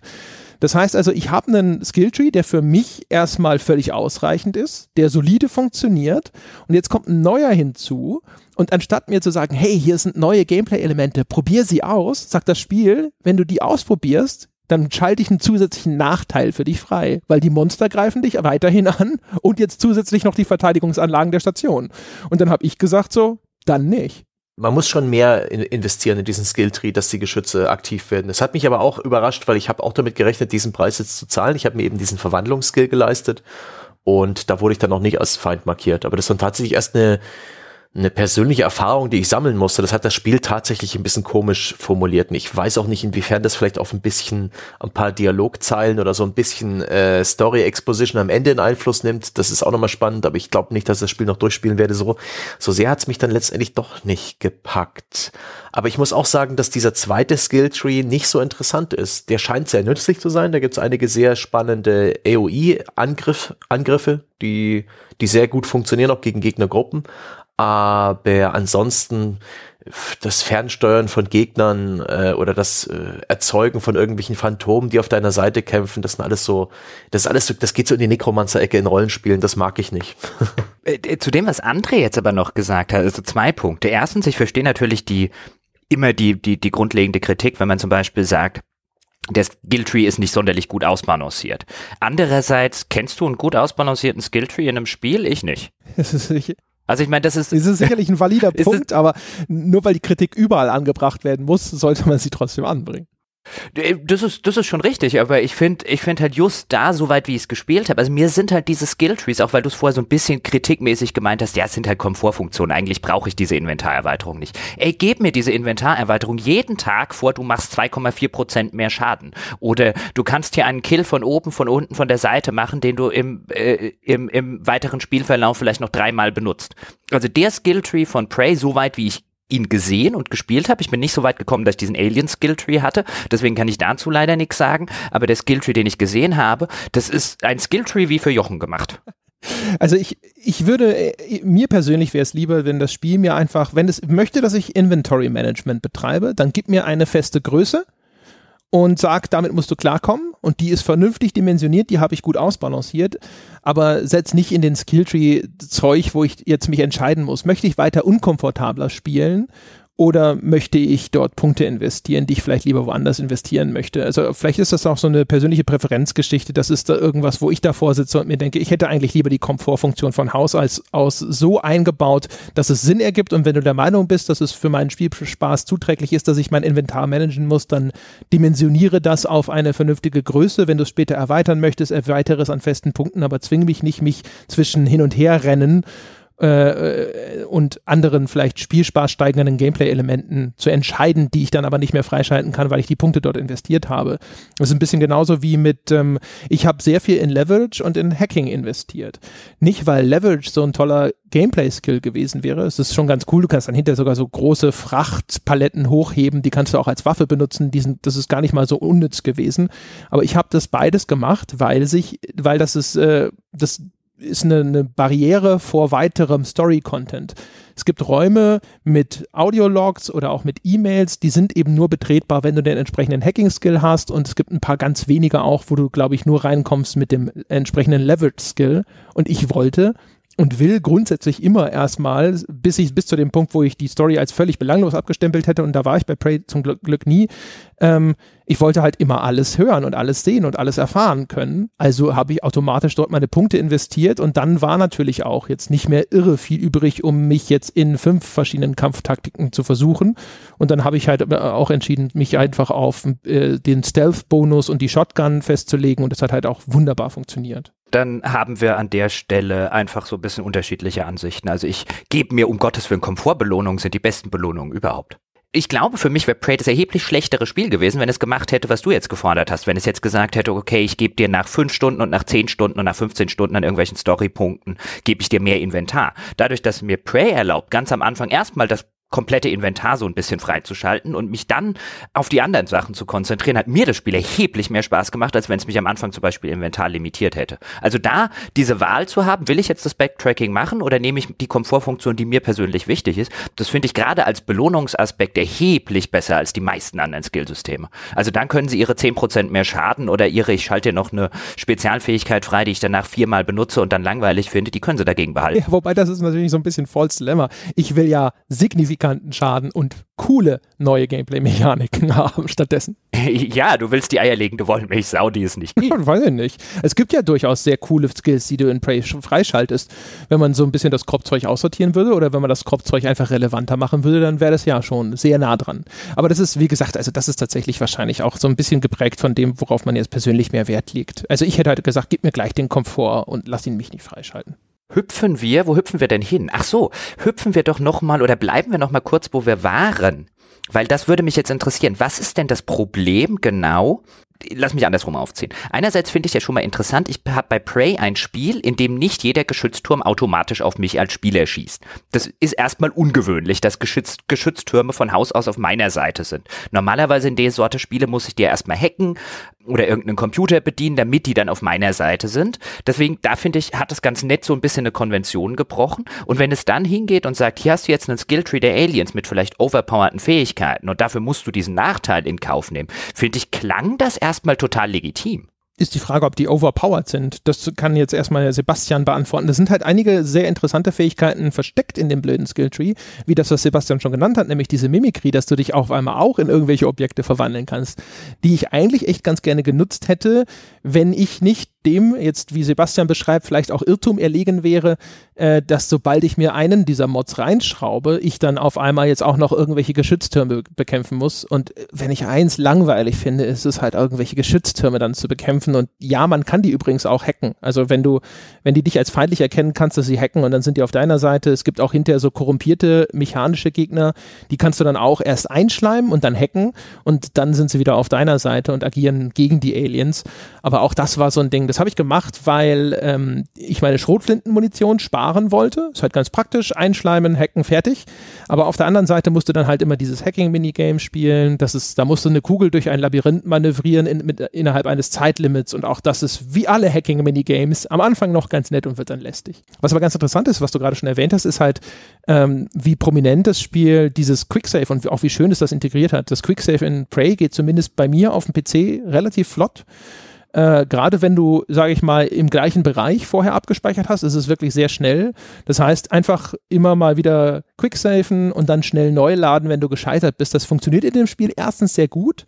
Und du hast auch das Gefühl, so wie diese Menüpunkte arrangiert sind, dass das Spiel auch weiß, dass du das möchtest und auch wirklich dir das sozusagen so auf dem Silbertablett anbietet. Das finde ich gerade für diese Art Spiel, wo du häufig mal in eine Situation reingehst, wo du denkst so, hm, Gegnertypus kenne ich noch nicht, mal schauen oder ist hinter der Ecke was, weiß ich nicht, ich gehe trotzdem weiter. Äh, das ist sehr angenehm, fand ich. Hätte es die Funktion nicht gegeben, hätte ich lang nicht so lange durchgehalten. Ich bin jemand, der jetzt im Alter mit, mit so Frustmomenten nicht mehr leicht klarkommt und ich würde im Spiel auch nach all den Spielstunden ein bisschen vorwerfen, dass es sich selbst seine Mechaniken und Möglichkeiten nicht optimal maximal erklärt. Es gibt zwar immer wieder mal Tutorial-Hinweise und Hinweise auch in den äh, in den E-Mails, die man in der Umgebung findet oder in, in den Notizen. Und später erhält man einen, einen Scan-Visor, mit dem man die Aliens scannen kann und erfährt dann auch mehr über ihre Schwachpunkte, über ihre Immunitäten. Und es gibt auch sehr viele Synergieeffekte. Diese Clue kennen, die die Gegner einfriert und dann erzeugt der nächste Angriff mehr Schaden. Es gibt ähm, Status verändernde Granaten, die halt irgendwie biologische oder elektrische äh, Gegner schwächen, die dann eben auch mehr Schaden kassieren, all sowas. Man kann Gegenstände werfen, es gibt diverse entzündliche Flüssigkeiten in den Levels, Rohre, aus denen Feuer schlagen kann, man kann explosive Fässer oder sowas durch die Gegend werfen. Das Spiel zusammen noch mit dem Stealth bietet mir da schon sehr viel, aber ich habe das Gefühl, ich habe gar nicht allzu viele dieser Möglichkeiten genutzt und wusste auch meiner Meinung nach nicht über das gesamte Spektrum Bescheid. Das äh, empfand ich ein bisschen schade, weil gerade die Gegnerschwächen rauszufinden und die Gegnerinformationen über dieses Forschungsmenü und das mehrfache, mehrfache Scannen jeder Gegnerart, was auch ein bisschen knifflig ist, weil die einen ja nicht sehen dürfen und man muss sie im Blick behalten. Also die dürfen nicht verdeckt sein durch irgendwelche Gegenstände, um sie eben zu scannen. Und das kommt erst später im Spiel, das fand ich ein bisschen unglücklich. So lief es bei mir so ein bisschen auf die, auf so ein Standardrezept hinaus. Ich glaube, André hat es nicht viel anders gespielt, ähm, sobald Gegner in der Nähe waren. Das kriegt man auch durch die Akustik ein bisschen mit. Viel schleichen, viel gucken und dann idealerweise äh, mit der Schrotflinte und einem 200% Schadensmultiplikator einen Stealth-Schuss in den Rücken und sehr viel mehr musste man dann auch nicht mehr machen. Und das ist ein bisschen schade, weil ich glaube, die Entwickler haben vorgesehen, dass der Spieler deutlich kreativer ist als ich es letztendlich war. Ich glaube aber, die Entwickler haben oder haben auch damit vielleicht nicht gerechnet, aber haben es zumindest so gebaut, dass es eben nicht so ist, wie das moderne Spiele gerne tun. Weil mir ging es genauso ähnlich wie dir. Ich habe an manchen Stellen auch da gesessen und zufällig irgendwas rausgefunden und saß davor und dachte, oh, das geht?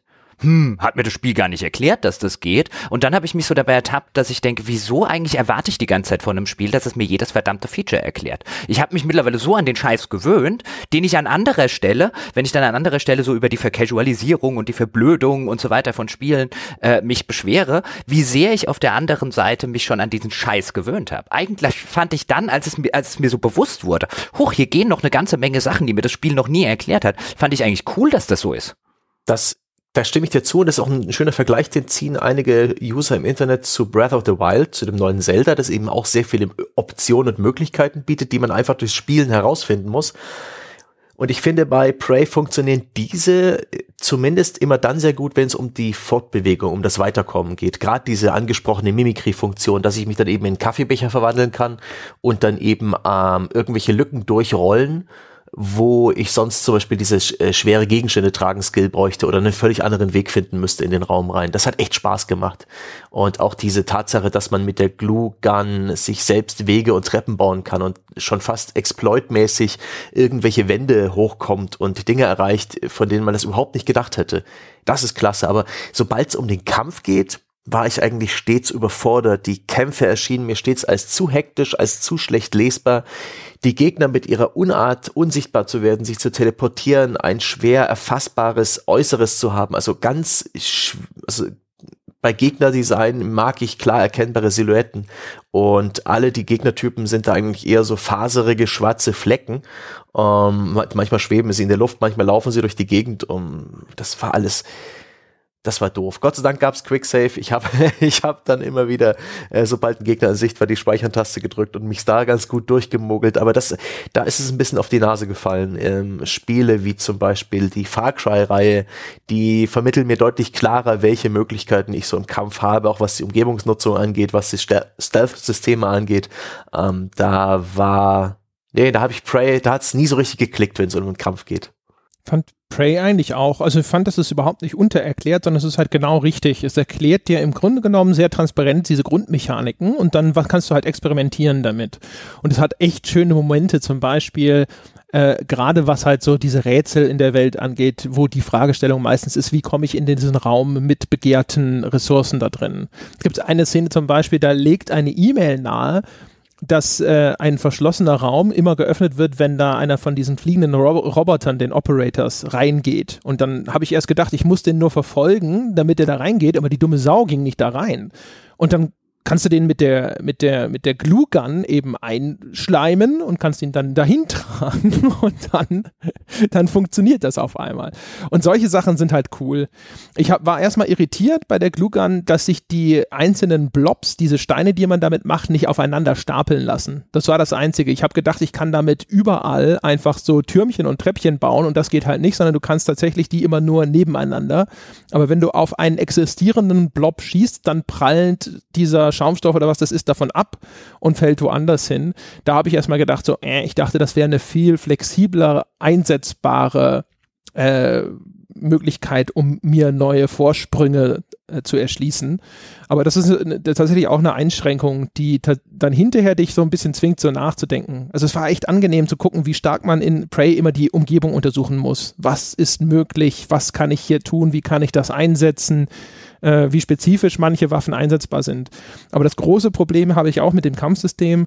Das hat halt dieses Klasse, diesen klassischen Fall von, es gibt sehr eindeutig identifizierbare dominante Spielstrategien und es gibt sehr viele extrem unterlegene Spielstrategien. Und ich habe vielleicht einfach nur Pech gehabt, aber ich habe sehr früh für mich herausgefunden, Schleichen, da kriege ich diesen Schadensbonus und Schrotflinte, das reicht. Und es reicht wirklich fast für alles. Bis auf die ganz wenigen äh, stärksten Gegner im Spiel reicht das völlig aus. Wenn du das dann auch noch hochlevelst, bist du damit total easy gewappnet für fast jeden Kampf. Insbesondere gibt es dann auch noch so eine Slow-Motion-Ability, wo du so ein bisschen die Zeit einfrieren kannst. Wenn du die dann auch noch dazu nimmst, ich sag mal, dann, dann machst du es nur mit einer anderen Waffe, um Munition zu sparen. Und ja, super. ja. ja. ja, klasse. Aber das ist doch. Nichts anderes will ich auf Normal haben. wenn ich eine, da, da, weißt du, dann kann ich es auf Very Hard oder so spielen, wenn ich tatsächlich eine Herausforderung haben will. Ich finde auf Normal die Sorte Spiel, ich identifiziere identifiziere zwei Fähigkeiten, die ich mag und die gut funktionieren. Die funktionieren bis zum Ende super. Das finde ich halt äh, zum Beispiel wieder gar nicht. Das hatten wir, glaube ich, schon bei Nier, diese Diskussion. Ich finde normal, wo auch dann das Spiel wieder mal bei der Auswahl des Schwierigkeitsgrads mir durch den Text ein bisschen nahelegt, dass das der ideale Schwierigkeitsgrad wäre. Das sollte halt eine Herausforderung bereithalten. Keine wirklich, oh mein Gott, ist das schlimm, aber eine, die halt vielleicht auch schon so strukturiert ist, dass ich eben nicht einfach nur immer diese eine dominante Strategie immer wieder anwenden kann, sondern das Spiel, wenn es schon so viele mögliche Spielarten beinhaltet, dann sollte es die vielleicht auch einfach mal ein bisschen rauskitzeln. Das finde ich einfach ehrlich gesagt immer ein bisschen schade, weil umgekehrt die Investition in andere Skills und die dann wiederum auch noch auf höhere Level zu bringen, das ist eine relativ signifikante Investition bei dem Spiel, weil du halt eben nicht zugeschissen wirst mit diesen Skill-Ressourcen Ressourcen, diesen Neuromods, die du dafür brauchst. Das heißt, es ist immer gut zu überlegen. Und für mich als Spieler ist es dann halt einfach immer auch dieses Ding, es ist halt viel naheliegender, weitere Skills zu, freizuschalten, die deine bereits existierende, funktionierende Strategie weiter stützen, anstatt jetzt in irgendwelche anderen Skills zu investieren, die in eine völlig andere Richtung gehen, von denen du aber noch nicht weißt, ob die tatsächlich genauso effektiv sind. Und ich hatte zum Beispiel halt die Erfahrung gemacht mit den Reparieren von diesen Turrets, dass ich das ziemlich nutzlos fand. Das macht einen noch vorsichtiger und dann denkst du dir halt so, naja, dann erhöhe ich vielleicht lieber meine Lebensenergie, anstatt jetzt irgendwas anderes freizuschalten, was mir nichts bringt. Aber vielleicht solltest du dann einfach ein bisschen an deiner Definition von normal arbeiten und nicht mehr auf normalen Schwierigkeitsgraden spielen. Denn du, ich und jetzt auch Sebastian sind nicht die normalen Spieler. Wir haben eine Masse an Erfahrung gesammelt. Das meine ich jetzt gar nicht zum auf den, äh, auf den Rücken schlagen und sich selber auf den Rücken klopfen, sondern im Sinne von, wir machen das halt einfach. Nicht nur auf professioneller, sondern auch auf privater Ebene seit etlichen Jahren. Wir sind nicht der normale Spieler. Wir sind ein Ausreißer und zwar wahrscheinlich sogar ein relativ extremer Ausreißer. Dass der normale Schwierigkeitsgrad nicht für uns gemacht ist, sollte eigentlich finde ich, offensichtlich sein. Das mag sein. Ich habe es auf, äh, auf dem höheren dann auch mal ausprobiert. Und da, aber da laufe ich dann in das gleiche Problem, das ich sehr häufig habe, wenn ich auf Hard dann schalte. Dann werden die Kämpfe nämlich langwieriger. Und das ist dann auch wieder unangenehm, ehrlich gesagt, weil dann sitze ich nämlich häufig da und denke mir, ich will gar nicht so viel Zeit mit den Kämpfen verbringen, dafür ist das Kampfsystem nicht gut genug und das trifft halt auch auf Prey zu. Weil es verändert dann ja tatsächlich gar nicht mal so sehr meine Spielstrategie. Meine Spielstrategie ist auf Hard genauso anwendbar. Ich muss, die, ich habe halt nur einen kleineren Margin of Error. Ich darf dann halt nicht noch irgendwie zwischendrin mal daneben schießen oder eine blöde Situation äh, falsch abpassen oder ich darf nicht beim Anschleichen vorher erwischt werden und äh, muss vorher die Umgebung genauer beobachten. Das heißt also, das gleiche Spielsystem und die gleiche Strategie bleibt weiterhin anwendbar. So, es ist einfach nur so, dass ich halt nicht nochmal zwischendrin einen Fehltritt verziehen bekomme.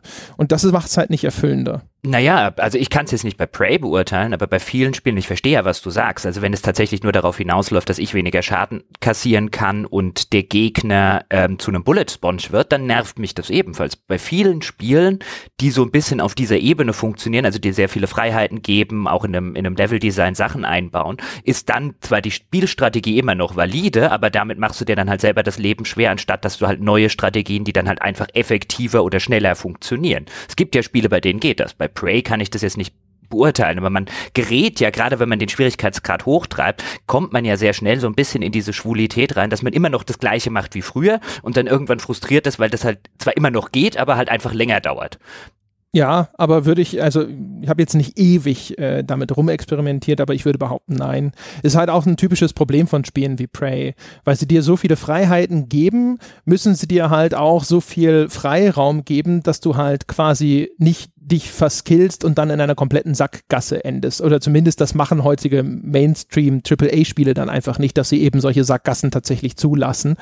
Und äh, dadurch ist es halt so, dass dann halt eine dominante Spielstrategie bleibt dann weiterhin dominant, ist halt allerdings dann halt vielleicht in der Anwendung ein bisschen herausfordernder oder auch erheblich herausfordernder. Das kann ja durchaus sein. Also wenn du bei Prey, ich bin schon häufig gestorben. Das muss man Prey durchaus auch zugute halten. Es wird nicht trivial. Es wird nur monoton, weil ich weiß, äh, das Anschleichen, Anschießen, schnell ausschalten zum Beispiel, ist halt, wenn es jetzt nicht irgendwie größere Gegneransammlungen sind, sondern wenn du einzelnen oder zwei Phantoms begegnest, ist halt die ideale Spielstrategie in dem Moment.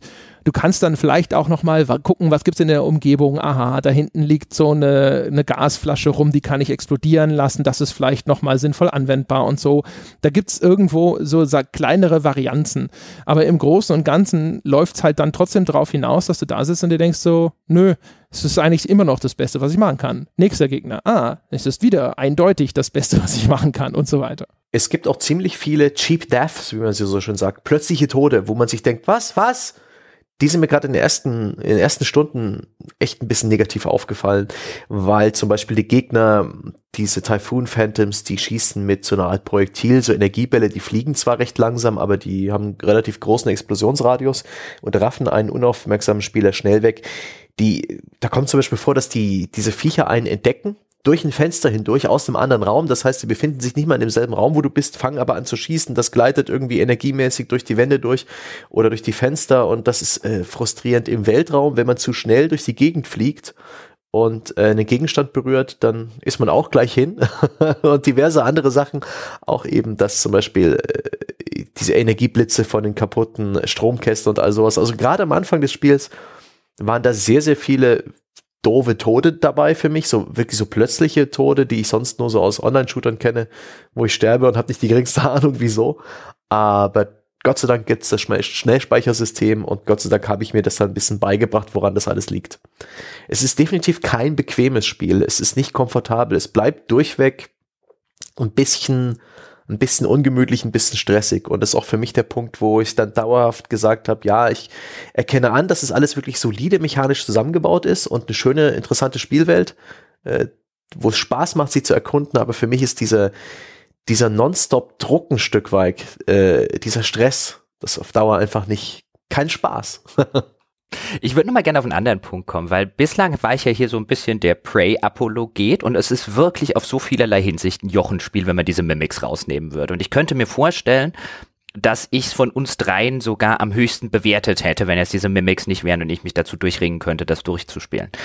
Weil, da haben wir jetzt ja auch schon drüber gesprochen, sein, dass die Belohnungen, sein, dass die Crafting-Sachen und so weiter und so fort, die machen sehr viele Dinge oder auch finden eine optimale Spielweise und die funktioniert. Das sind alles Sachen, die mir gefallen in dieser Sorte Spiel das einzige, oder jetzt kommen wir so zu meinem Kritikpunkt, den ich dann äußern würde, ist ein, ich kam dann so nach, was weiß ich, so nach zwei, drei Stunden, dann weißt du ungefähr, was passiert ist, was die Geschichte angeht und was deine ganze Prämisse ist. Und dann wirst du irgendwann losgeschickt auf Such einen Gegenstand X, um Y damit dann irgendwann zu tun. Und dann weiß ich, alles klar, jetzt bin ich im Mittelteil eines solchen Spiels. Und jetzt die nächsten 15, 10, 20, je nachdem wie lang das Spiel ist, Stunden, wird storytechnisch nichts Interessantes mehr passieren. Das wird jetzt eine Reihe von Hindernissen sein auf dem Weg zu diesem, zu diesem Endziel, das mir gerade vorgegeben wurde. Und erst wenn wir wieder dort sind, an diesem Endziel, das ich jetzt die ganze Zeit verfolge, dann passiert wieder was Interessantes. Jetzt weiß ich nicht, ob das bei Prey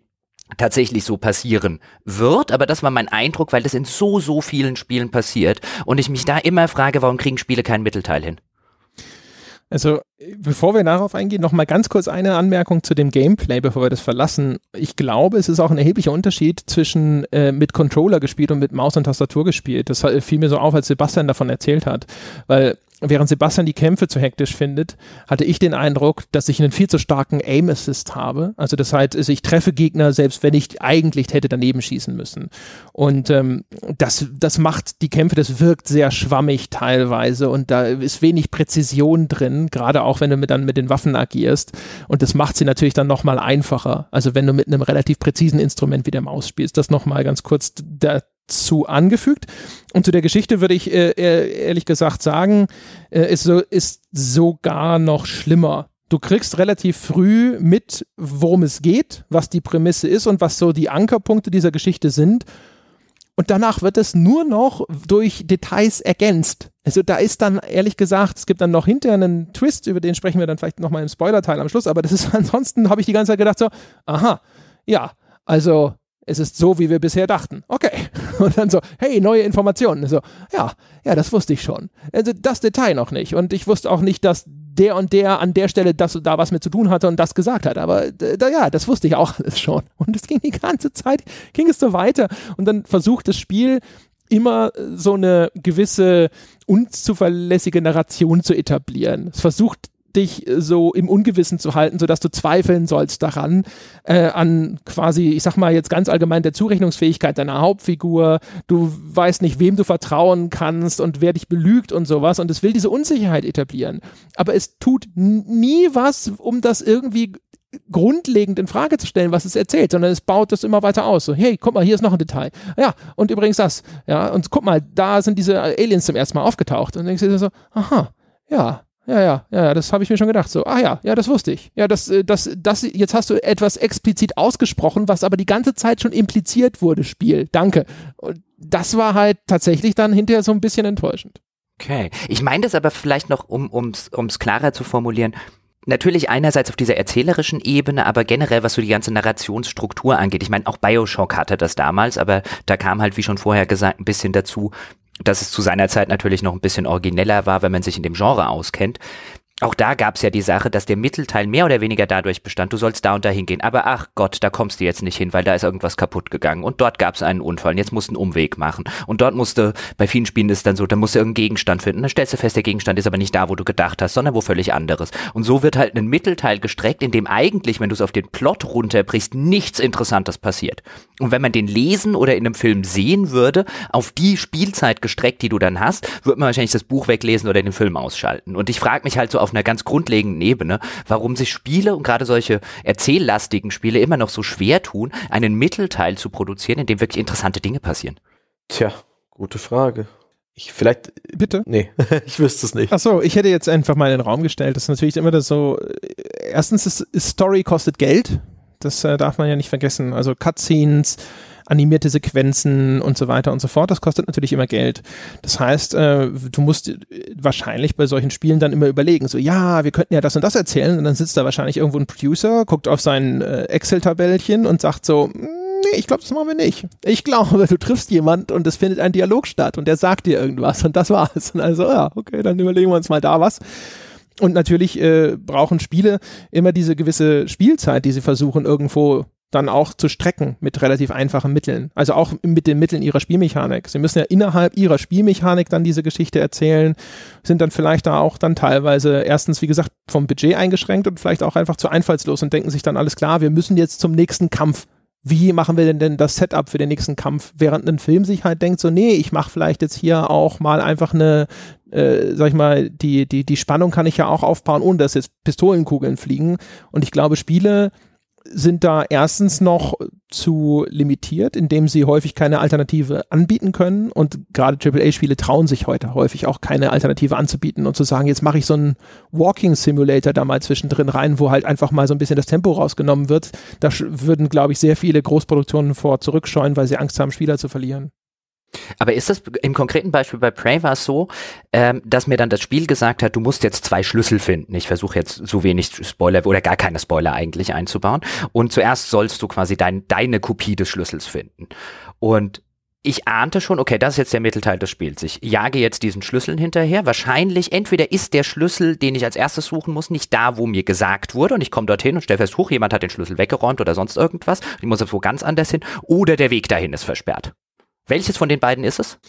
Ja, also ja und nein. Also du, du hast halt, sag ich mal, du hast halt bei Prey schon diese Struktur, aber es hat ab und zu Alternativen parat, wo es dann, wo es dann sagt so, hey, vielleicht pfeifen wir auch einfach auf den Schlüssel und machen was anderes, nämlich das. Aber im Endeffekt bleibt es natürlich bei, hey, wir brauchen dringend dieses Objekt oder wir müssen dringend diese Person finden, also machen wir das auch da finde ich, hat Prey durchaus ab und zu so ein paar Ansätze, wo ich mir denke, ja, es ist formelhaft, aber es versucht zumindest irgendwo so ein paar kleine neue Facetten hinzuzufügen. Also Sebastian hat es schon beschrieben, jedes Crewmitglied oder fast jedes Crewmitglied trägt so einen Tracking-Armband und du kannst dann an bestimmten Computerterminals kannst du die komplette Liste aller Leute auf dieser Station einsehen und kannst die aufrufen und dir dann anzeigen lassen, wo die gerade sind. Es sagt dir aber nur, in welchem Bereich die sind. Äh, und wenn du sie markierst und in den Bereich in ihre Nähe kommst, dann siehst du auf einmal auch eine Markierung. Und äh, das ist zum Beispiel auch wieder halt so ein ganz nettes System, wo du denkst so, ah ja, okay, das haben sie sehr schön und auch logisch in diese Spielwelt eingebunden, anstatt einfach nur zu sagen, so hier ist deine Questmarkierung, geh da hin und treffe genau diese Figur an genau diesem Ort. Aber ja, also das in der Hinsicht ist es halt natürlich Schema F. Dann gehen wir doch mal zum wertschätzenden Teil über, bevor wir in den Spoiler-Teil nochmal einsteigen. Und ich glaube, André insbesondere würde gerne über das Ende reden. Und das Ende verdient es auch ein bisschen diskutiert zu werden. Ich habe es mir in der Zwischenzeit auch angeschaut. Wertschätzung. Ich fange einfach mal an mit meiner limitierten Perspektive. Das sollte kurz und schmerzlos gehen, nämlich so weit, wie ich es gespielt hatte, würde ich aus den genannten Gründen, weil es ein totales Jochenspiel ist, da durchaus eine niedrige bis mittlere 8 davor schreiben. Mit dem K-Wert, ich hab's nur fünf oder sechs Stunden lang gespielt. Wer möchte als nächstes? Magst du mal, Sebastian? Dann, äh, ja, ja, ja. Für, für mich war es einfach eine interessante Spielerfahrung. Ich habe mich diesem Spiel länger gewidmet, als ich es eigentlich getan hätte, weil es so von äh, von, vom grundlegenden Spielgefühl, Ressourcenknappheit, beständiger Stress, ähm, nicht so ganz meins ist. Die Jumpscares kommen noch oben drauf, mit denen komme ich normalerweise klar. In dem Fall haben sie mich auch nicht schockiert, aber es ist insgesamt nicht der Eskapismus, den ich in Spielen suche. Das hat sich ein bisschen zu sehr nach Arbeit angefühlt. Da war eine Prise Frost zu viel für mich drin. Ähm, aber dennoch bin ich dankbar sogar, dass ich äh, mich so ein bisschen durchgezwungen habe, weil ich dann mit fortschreitender Spielzeit so ein bisschen wirklich äh, anerkennen muss, dass das Spiel handwerklich absolut solide gemacht ist, dass es den Entwicklern gelungen ist, eine, eine, eine schon eine schöne Spielwelt, die auch spielerisch prima funktioniert zu schaffen, in denen äh, meine Stöbertriebe toll ausgelebt wurden äh, sind. Aber ich bin der Meinung, es fehlt noch irgendwas. Das ganze Spiel wirkt so ein bisschen nach ungenutztem Potenzial. Ich habe bereits angesprochen, dass das Gegnerdesign nicht so meins ist. Auch die Story-Nuancen und die Story-Elemente, die da angedeutet werden, die hätten noch viel interessantere Dinge hergegeben. Und insbesondere aufgrund der Tatsache, dass da relativ schnell etabliert ist, wer ich bin und äh, oder besser gesagt, wie die Grundsituation ist und dass bis zum Ende sehr wenig passiert, außer dass ich halt ähm, von A nach B laufe, um bestimmte Missionsziele zu erfüllen ist es ein bisschen wenig. Für mich aus dem Bauch heraus eine 7 gefolgt von einer 8. Haha.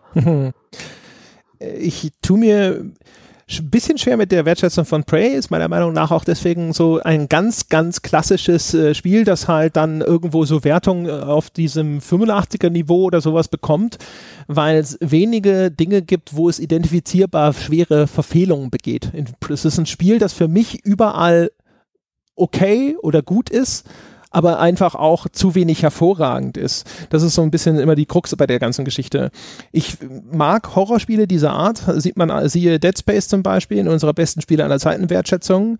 Als Horrorspiel ist es mir zu lasch und macht, was den Aufbau von echtem Terror angeht, finde ich viel zu viele Fehler finde auch das Gegnerdesign in der Hinsicht viel zu zahm und viel zu generisch und dementsprechend versagt es da. Das Einzige, was es gut macht, ist halt diesen, diesen Grundstress aufzubauen, weil es dich halt ständig auf diese Jumpscares konditioniert. Das ist aber eine relativ, relativ billiger Trick, finde ich. Kann man anerkennen, dass es das trotzdem ganz gut umsetzt, auch so ein bisschen mit der Umgebung, die es da einbezieht. Also wenn ein Typhon in der Nähe ist, dann gibt es teilweise sehr typische Umgebungsreaktionen. Bei den Phantoms flackern Lichter oder äh, gibt es so kleine Kurzschlüsse in der Umgebung. Das ist schon alles ganz nett gemacht gemacht, aber das ist insgesamt auf einem Niveau, das mich zumindest als einigermaßen äh, Vielspieler von Spielen dieser Art einfach nicht mehr unter hinter dem Ofen hervorlockt. Ich finde, das Kampfsystem ist gut, aber ist mir persönlich zu schwammig und ich fand halt, also es, es, es drängte mich dazu, es zumindest in der Anwendung sehr monoton zu spielen und dementsprechend finde ich es in der Hinsicht auch einfach unausgewogen und auch da deswegen gut, aber eben nicht gut genug. Äh, finde, die Story hat sehr schöne Ansätze. Finde auch die Idee, diese Prämisse, diese Verunsicherung des Spielers auch auf diese, diese Handlungsebene auszuweiten, fand ich auch gut, fand ich auch in der Ausführung nicht gut genug. Dementsprechend schon ein schönes Spiel, finde auch durchaus anerkennenswert, was sie da machen. Es hat eben viele kleine Facetten, die ich wirklich toll fand. Also insbesondere, wie es Exploration belohnt und wie es auch die also clever einbindet, sodass man nachdenken muss aber man kommt auch eigentlich fast immer drauf und fühlt sich ein bisschen schlau. Diese alte Prämisse, dass man, der Spieler soll sich toller fühlen, als er eigentlich ist, das macht es wunderbar. Das ist tatsächlich sehr lobenswert. Deswegen wäre für mich das Ding eine niedrige 8. Vielleicht eine glatte 8, 0 oder sowas und dementsprechend aber auch eine Empfehlung und es ist entsprechend vor allem eine Vollpreisempfehlung für Leute, die von sich sagen würden, ich habe jetzt noch nicht alles in dem Genre gespielt und ich bin nicht derjenige, der das nur wegen Horror-Thrills spielen würde. Äh, jemand, der halt eben nicht schon sagt, ich habe System Shock, Bioshock, bla bla bla bla bla, Dishonored und so weiter, alles schon gespielt. Ich glaube, solche Leute können mit dem Spiel schon sehr, sehr viel Spaß haben und haben auch eine viel, viel gewinnbringendere Spielerfahrung. Wunderbar, dann würde ich sagen, meine Damen und Herren, liebe Zuhörerinnen und Zuhörer, ab hier folgen Spoiler. Falls Sie jetzt sagen, hier steige ich aus, nein, spoilern lassen möchte ich mich nicht, dann nutzen Sie doch die gerade frei gewordene Zeit, geben Sie uns die verdiente 5-Sterne-Bewertung bei iTunes oder unterstützen Sie uns bei Patreon, das an der Stelle nur schon mal gesagt, oder kommen Sie ins Forum und diskutieren dort mit uns. Und damit dürfte ich jetzt genug Zeit überbrückt haben, damit auch der letzte nicht spoilerwillige Mensch Mensch auf Stopp gedrückt hat und sage, André Peschke, spoilern Sie los. ja. Ich rekapituliere jetzt äh, tatsächlich mal große Teile der Geschichte von Prey, äh, weil der Kontext, finde ich, auch notwendig ist, um halt hinterher ein bisschen über das Ende sprechen zu können. Und dann könnt ihr mich auch korrigieren, weil die Geschichte ist ja, sag ich mal, die muss man sich so ein bisschen zusammenstückeln aus den E-Mails und den Videobotschaften und den Audiologs und mal gucken, ob ihr dann nicht sagt so, hey, das habe ich ganz anders verstanden.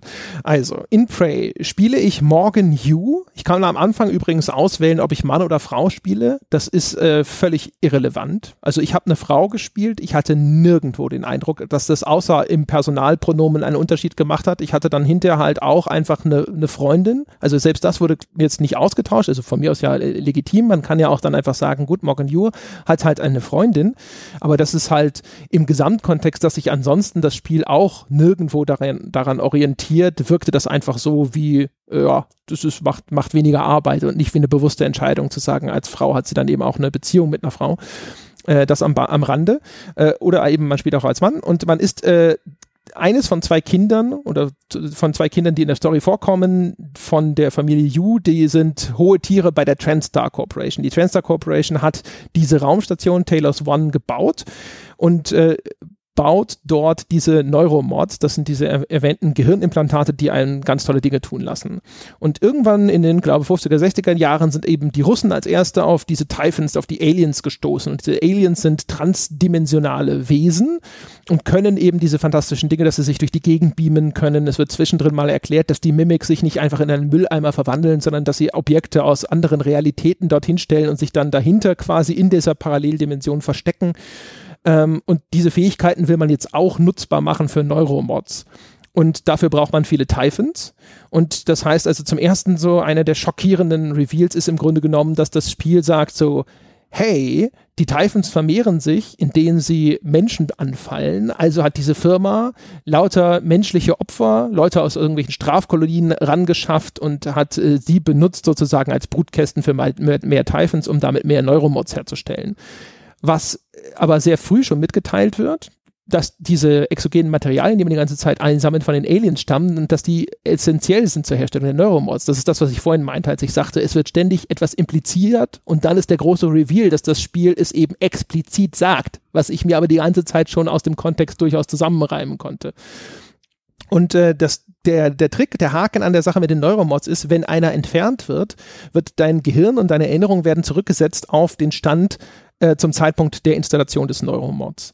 Und äh, bei der Herstellung dieser Typhon-Mods erklärt sich jetzt also deine Spielfigur Morgan Hugh freiwillig bereit, sofern wir wissen, als Versuchskanickel herzuhalten und kriegt die dann also ständig eingebaut und wieder entfernt, weil das eine Testreihe ist. Und das heißt, äh, ständig wird deine Erinnerung zurückgesetzt.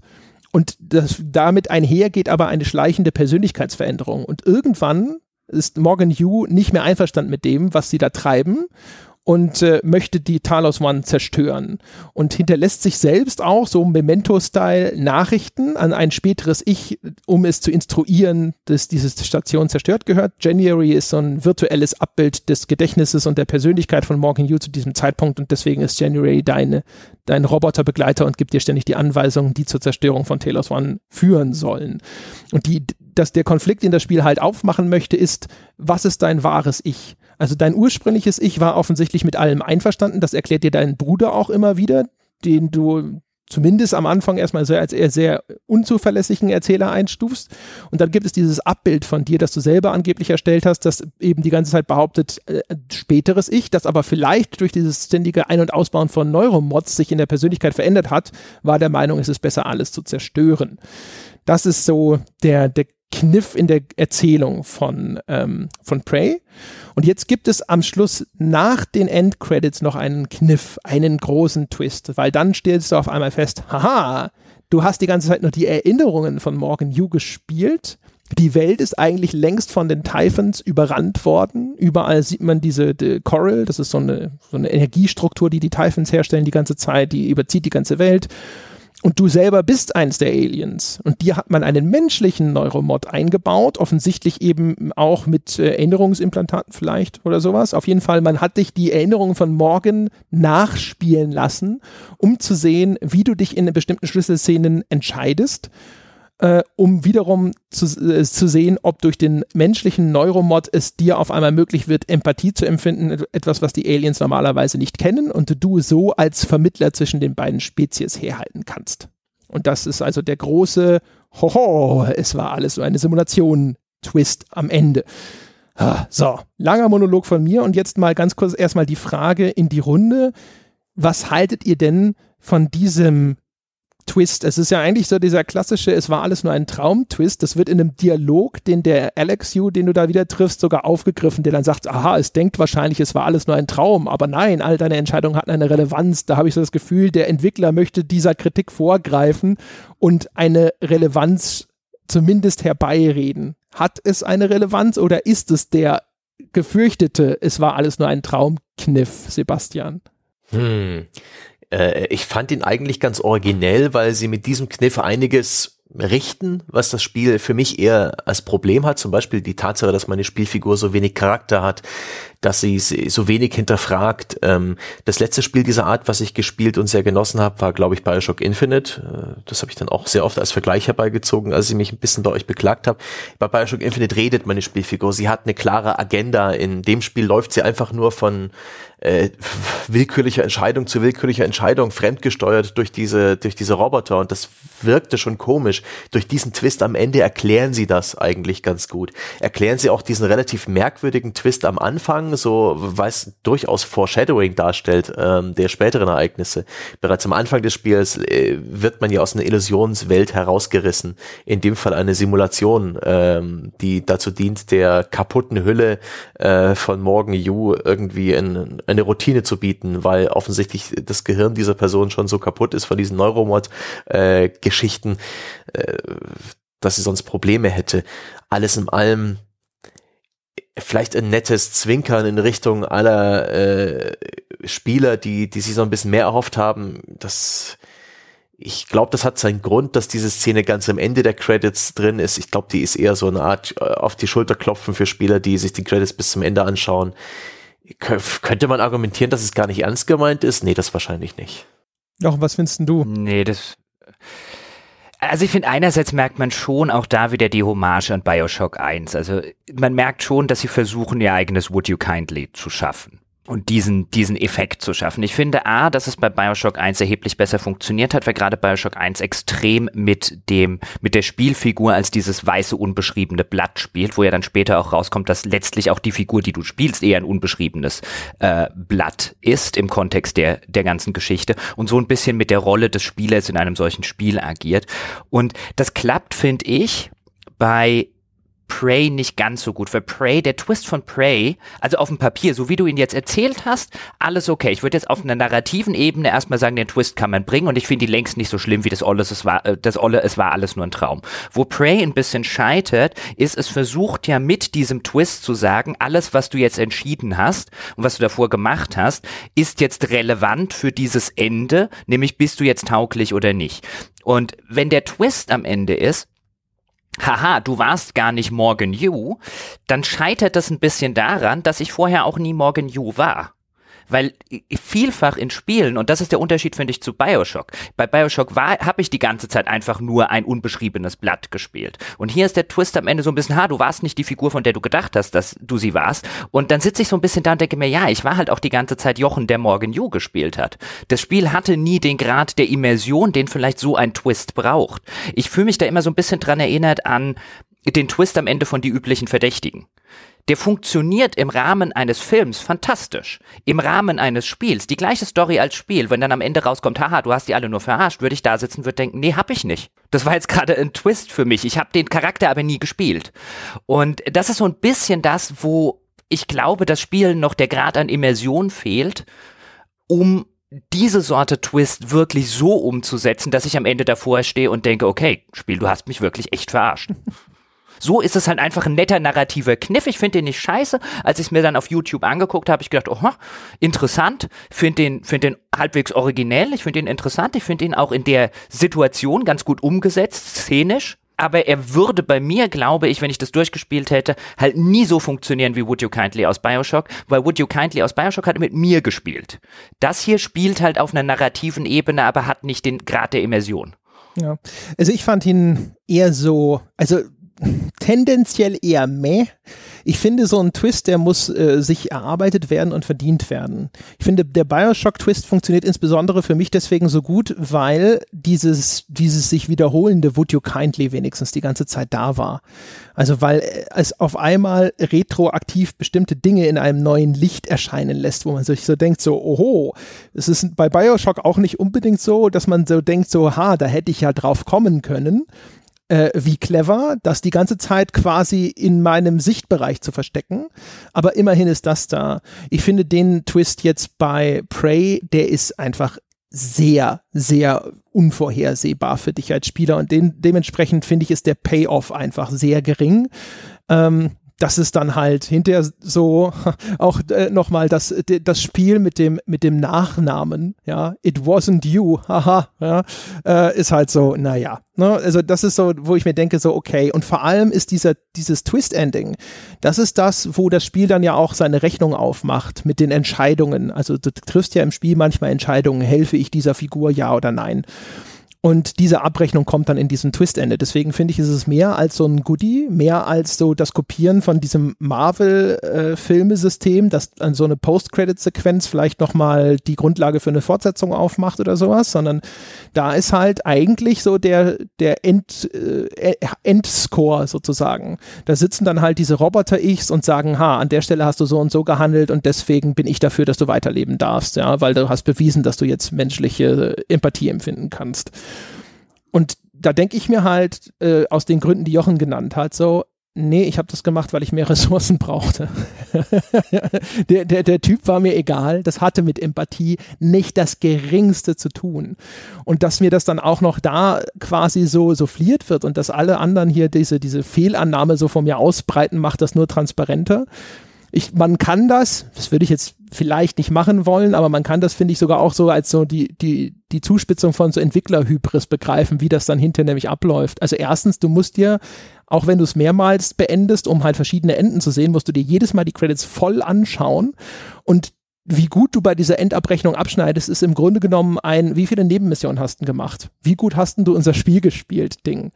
Es gibt so ein, zwei Sachen, wo du tatsächlich äh, innerhalb einer Mission unterschiedlich entscheiden konntest, aber ganz viel ist so, hast du diese Nebenmission angenommen oder nicht? Und all das zusammen hat bei mir tatsächlich unterm Strich eher dazu geführt, dass ich gedacht habe, so, ah, netter Versuch, Jungs, aber nee, das hat nicht wirklich gezündet bei mir ich, ich kann ja auch anerkennen, also das finde ich prinzipiell anerkennenswert, wenn ein Spiel, äh, wenn ein Entwickler am Ende versucht, so ein bisschen ein Tribunal über dich als Spieler und deine Entscheidungen zu treffen. Jetzt ähm, glaube ich dir einfach, wenn du sagst, dass es halt eher darum geht, nicht mal, war das tatsächlich eine großartige moralische Entscheidung, sondern war es nur ein Nebenquest angenommen. Das entwertet das Ganze ein bisschen, aber ich finde, grundlegend kann ich die Idee anerkennen. Der große Unterschied, weil du es auch nochmal mit Would You Kindly gemacht hast, ist, Would You Kindly spielt nicht nur mit dem Protagonisten in Bioshock 1, sondern mit mir als Spieler. Ich als Spieler, nicht als Protagonist, ich als Jochen, der vor dem PC sitzt, mache Dinge, weil eine Figur sagt, Would You Kindly. Und wenn am Ende daraus der ganze Twist entsteht, dann spielt das mit mir ganz unmittelbar. Da funktioniert der Grad der Immersion. Ich habe das nur gemacht, weil es jemand gesagt hat. Der Twist funktioniert also auf der narrativen Ingame-Ebene als auch auf der Meta-Ebene. Und der Twist bei Prey, dem fehlt diese Ebene. Komplett ich vermisse da auch die Tatsache, dass mich dieser Twist nicht das bereits Erlebte unter völlig neuem Gesichtspunkt äh, nochmal überdenken oder neu erleben lässt. Gerade bei den Bioshock-Spielen nimmt man die Umgebung dann ja auch völlig anders wahr und das, was da passiert. Also ich kann immer wieder bloß Bioshock Infinite nennen, was das einzige von den blöden Dingern ist, das ich durchgespielt habe. Aber das ganze Spiel bestand für mich aus Fragen, auf die ich keine Antwort hatte und dem Versprechen, das mir das Spiel gegeben hat, dass das alles am Ende beantwortet wurde und das hat dieses Spiel dann auch geliefert und der Twist am Ende hat mich, hat mich so viele Augen geöffnet, so viele Augen geöffnet, also zwei, vielen Dingen und Fragen, die ich halt während des Spiels hatte. Die Erklärung ganz am Ende von Prey, dass sich bloß ein Alien spielt, das praktisch die Erinnerung von Morgan Yu nacherlebt, um sozusagen getestet zu werden. Diese Tatsache, die spiegelt sich in keiner einzigen Stelle im Spiel so wirklich wider die wird nichts, nirgends irgendwo meiner Meinung nach angedeutet oder kommt irgendwie zum Vorschein. Und deswegen ist es für mich ein schwacher Twist. Der, der, nützt mir nichts. Was ich übrigens, was ich übrigens schade finde, ganz kurz bitte noch, André, ist, ich mag extrem gerne diese grundsätzliche Prämisse, die dem Twist zugrunde liegt, nämlich dieses, dein Bruder sagt dann ja auch sowas wie, ein, wir haben die ganze Zeit in diesem Kampf gegen die Aliens, der ja davor stattgefunden hat, wir haben die ganze Zeit versucht, diese Alien-DNA in uns zu integrieren, um die Aliens zu bekämpfen und niemand hat bislang oder davor versucht, die menschliche DNA in die Aliens zu integrieren, um einfach zu gucken, kann man mit denen nicht reden, kann man mit denen nicht kommunizieren, können wir nicht eine gemeinsame Basis finden. Diese Idee finde ich brillant. Sie wird nur innerhalb dieses Twists einfach nur als ein Baustein eines Twists benutzt und ich glaube, ich hätte viel schöner gefunden, wenn sie diese Idee ausgebaut hätten, weil die finde ich spannend, die finde ich interessant. Ja, das hätte ich jetzt auch gesagt. Der, der, der Twist ist halt wie ein Cliffhanger-Ending, wie ein Setup für die Fortsetzung und ist aber insofern bedauerlich, weil, wie ich schon sagte, ich finde, diese, diese Grundkonstellation ist ja im Spiel relativ klar, also relativ früh klar. Du bist Morgan You. Du hast ständig dein Gedächtnis verloren. Es ist relativ, es ist ein bisschen unklar, ob du deiner, da diesem, diesem Roboter glauben kannst, January, der im Grunde genommen ein früheres Ich zu einem Zeitpunkt X ist, oder ob du vielleicht dem, lieber dem Ich glauben kannst, das äh, eine noch frühere Version von dir darstellt. Und dass das am Schluss darauf hinausläuft, dass du dich ein bisschen entscheiden musst, wer will ich denn sein, die Morgan You zu dem Zeitpunkt oder die zu dem Zeitpunkt. Und da ist das Spiel dann ehrlich gesagt einfach zu plakativ auf eine, auf, stellt es sich auf eine Seite also am Schluss, wenn du dann äh, die Wahl hast, ob du jetzt Taylor's One, diese Station, komplett zerstörst oder ob du nur die Typhons durch so einen Null-Wave-Emitter, den du dann auslösen kannst, nur die Typhons zerstörst und die Station erhältst, steht January sogar noch neben dem Computerterminal, um, um dir klar zu machen, was diese Entscheidung bedeutet. Und zwar ist es nicht toll. Also das ist einfach so deutlich, dass das Spiel zu dir spricht, so, willst du ein Arschloch sein oder nicht? Und ich denke mir so, daher, die Entscheidung ist einfach ein bisschen zu leicht, um eine interessante Entscheidung zu sein. Äh, zu dem, was Sebastian gesagt hat, es gibt eine Stelle, wo das vorher zwischendrin angedeutet wird, und zwar gibt es auf bei bei diesem Loft, diesem Bungalow von Alex Yu, gibt es hinten eine Rettungskapsel, seine private Rettungskapsel. Und ich hatte einen hohen Hacking-Skill schon und dann kannst du die da schon hacken und dich da reinsetzen und einfach abhauen. Und wenn du das machst, dann kommt so eine ganz, ganz kurze Schwarzblende mit einem Voice-Over, wo dann einfach nur so eine Stimme, also die Stimme deines Bruders halt sagt so, that's not the one. Und das war's. Und das ist natürlich in dem Moment erstmal kryptisch und im Nachhinein ist es okay. Das heißt, das Spiel interpretiert das als, du bist also ein Typhon, der ihre Voraussetzungen nicht erfüllt hat, der hier keine Empathie bewiesen hat, indem er sich einfach vom Acker macht. Du wirst jetzt also vernichtet und dann kommt halt von mir aus der nächste äh, Testkandidat an die Reihe. Das ist das Einzige, was im Nachgang durch dieses äh, Ende aufgelöst wird und wo, wo es das Ende auch vorher schon mal andeutet. Also zumindest von dem, was ich in dem Spiel erlebt habe. Ja, aber das, das ist halt das Ding. Die, die Gesamtstory von Prey ist für mich viel zu früh transparent, worauf sie hinausläuft. Es wird danach nur noch in, in, äh, in Details ausgeweitet. Und dieser Twist, was der mir als eine erweiterte Prämisse vorschlägt, ist tatsächlich faszinierend, aber dann so vorbei. Ja, da war da war es schon rum das Spiel und ich glaube, wir sind auch langsam fertig und selber irgendwie rum mit unseren Ausführungen zu Prey. Jochen, willst du die ganze Sache zuziehen, den, den Sonntagssack, oder willst André du noch irgendwelche letzten Worte äußern? Ich bin relativ, ich bin leer. Das Glas auch. Nee, es gab noch eins, das hatte ich im Vorfeld mal ganz kurz erwähnt, äh, aber das ist vielleicht ein Thema für einen anderen Podcast. Das ist jetzt auch eine Diskussion, die gar nicht mehr so Praise-spezifisch ausfallen würde. Die heben wir uns jetzt, würde ich sagen, einfach mal auf. Aber das waren so die ganz konkreten Story-Entscheidungen, äh, die, die ich nochmal diskutieren wollte oder auch einmal hören wollte, ist, ob, ob ihr diese Re wenn ihr diese Rekapitulation der Geschichte hört, ob ihr sagt, so, nee, nee, das war ja auch ganz anders und ich dachte, vielleicht habe ich ja auch irgendwo was verpasst oder falsch verstanden oder vielleicht hat es auch nicht jeder immer als so vorhersehbar empfunden wie ich. Ach ja, genau, der Film, der Film, den ich erwähnt habe. Es ist natürlich eine äh, total Total Recall im Grunde genommen. Ne? Also es hat noch, sage ich mal, vielleicht noch eine erweiterte Ebene im Vergleich zu Total Recall, wo hinterher halt einfach nur der Twist ist. So, haha, ja, dein früheres Ich hat sich quasi absichtlich zu einem anderen Quaid machen lassen und du gehörst eigentlich zu den Bösen. Aber das ist halt das, was ich am Eingangs gemeint habe, als ich sagte, auch da gibt's relativ klar erkennbare Blaupausen. Und auch das ist was, was für was Prey für mich halt einfach so ein bisschen immer abwertet. Ich habe überall gedacht so, ah, das ist genau wie da ah, das ist genau wie da, ah, das erinnert mich sehr stark an dieses und jenes. Und das macht aus einem Spiel, das im Kontext heutiger AAA-Spiele eigentlich recht originell ist, in meiner Spielerfahrung etwas, das sich relativ derivativ angefühlt hat, merkwürdigerweise. Hm. Also ich musste auch an Total Recall natürlich denken, insbesondere in der ersten Szene, wenn Morgan Yu mit Morgan Yu redet. Die ist auch, finde ich, inszenatorisch sehr nah dran an dem, an dem Ur-Total Recall damals mit Arnold Schwarzenegger, zumindest nach meiner Erinnerung. Also ich fühlte mich nicht nur wegen der wegen dem Plot-Element dran erinnert, sondern ich fühlte mich halt wirklich wie in Total Recall versetzt. Ich glaube, das ist Absicht an der Stelle. Zumindest war das einfach meine Wahrnehmung. Ich habe den Film jetzt nicht nochmal geguckt. Ich kann mich total irren, aber so kam es bei mir an. Aber das finde ich legitim. Das hat mich nicht gestört. Also da, an der Stelle stört mich nicht, wenn ein Spiel einen anderen Film oder einen Roman oder ein früheres Spiel so ein bisschen channelt.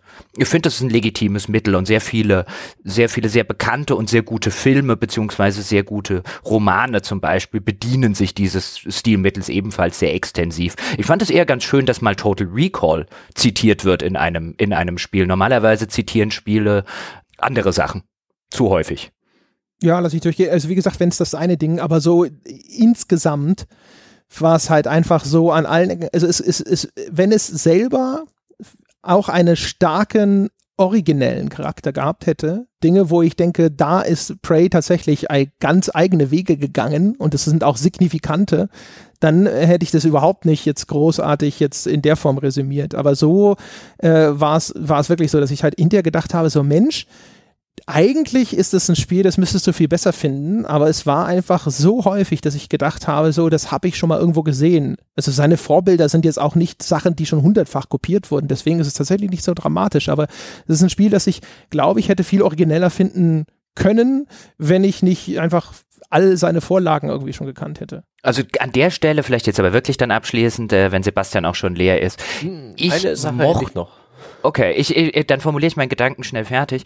Gerade das, was du jetzt so ein bisschen, also ich verstehe, was du sagst, aber gerade das empfinde ich eigentlich als recht originell im Spielebereich. Es gibt nicht so viel, auch mit diesen Looking Glass Dingen und mit den mit den äh, Hinleitungen dahingehend. Gerade Spiele gehen nicht so häufig offen mit ihrer Hommage um.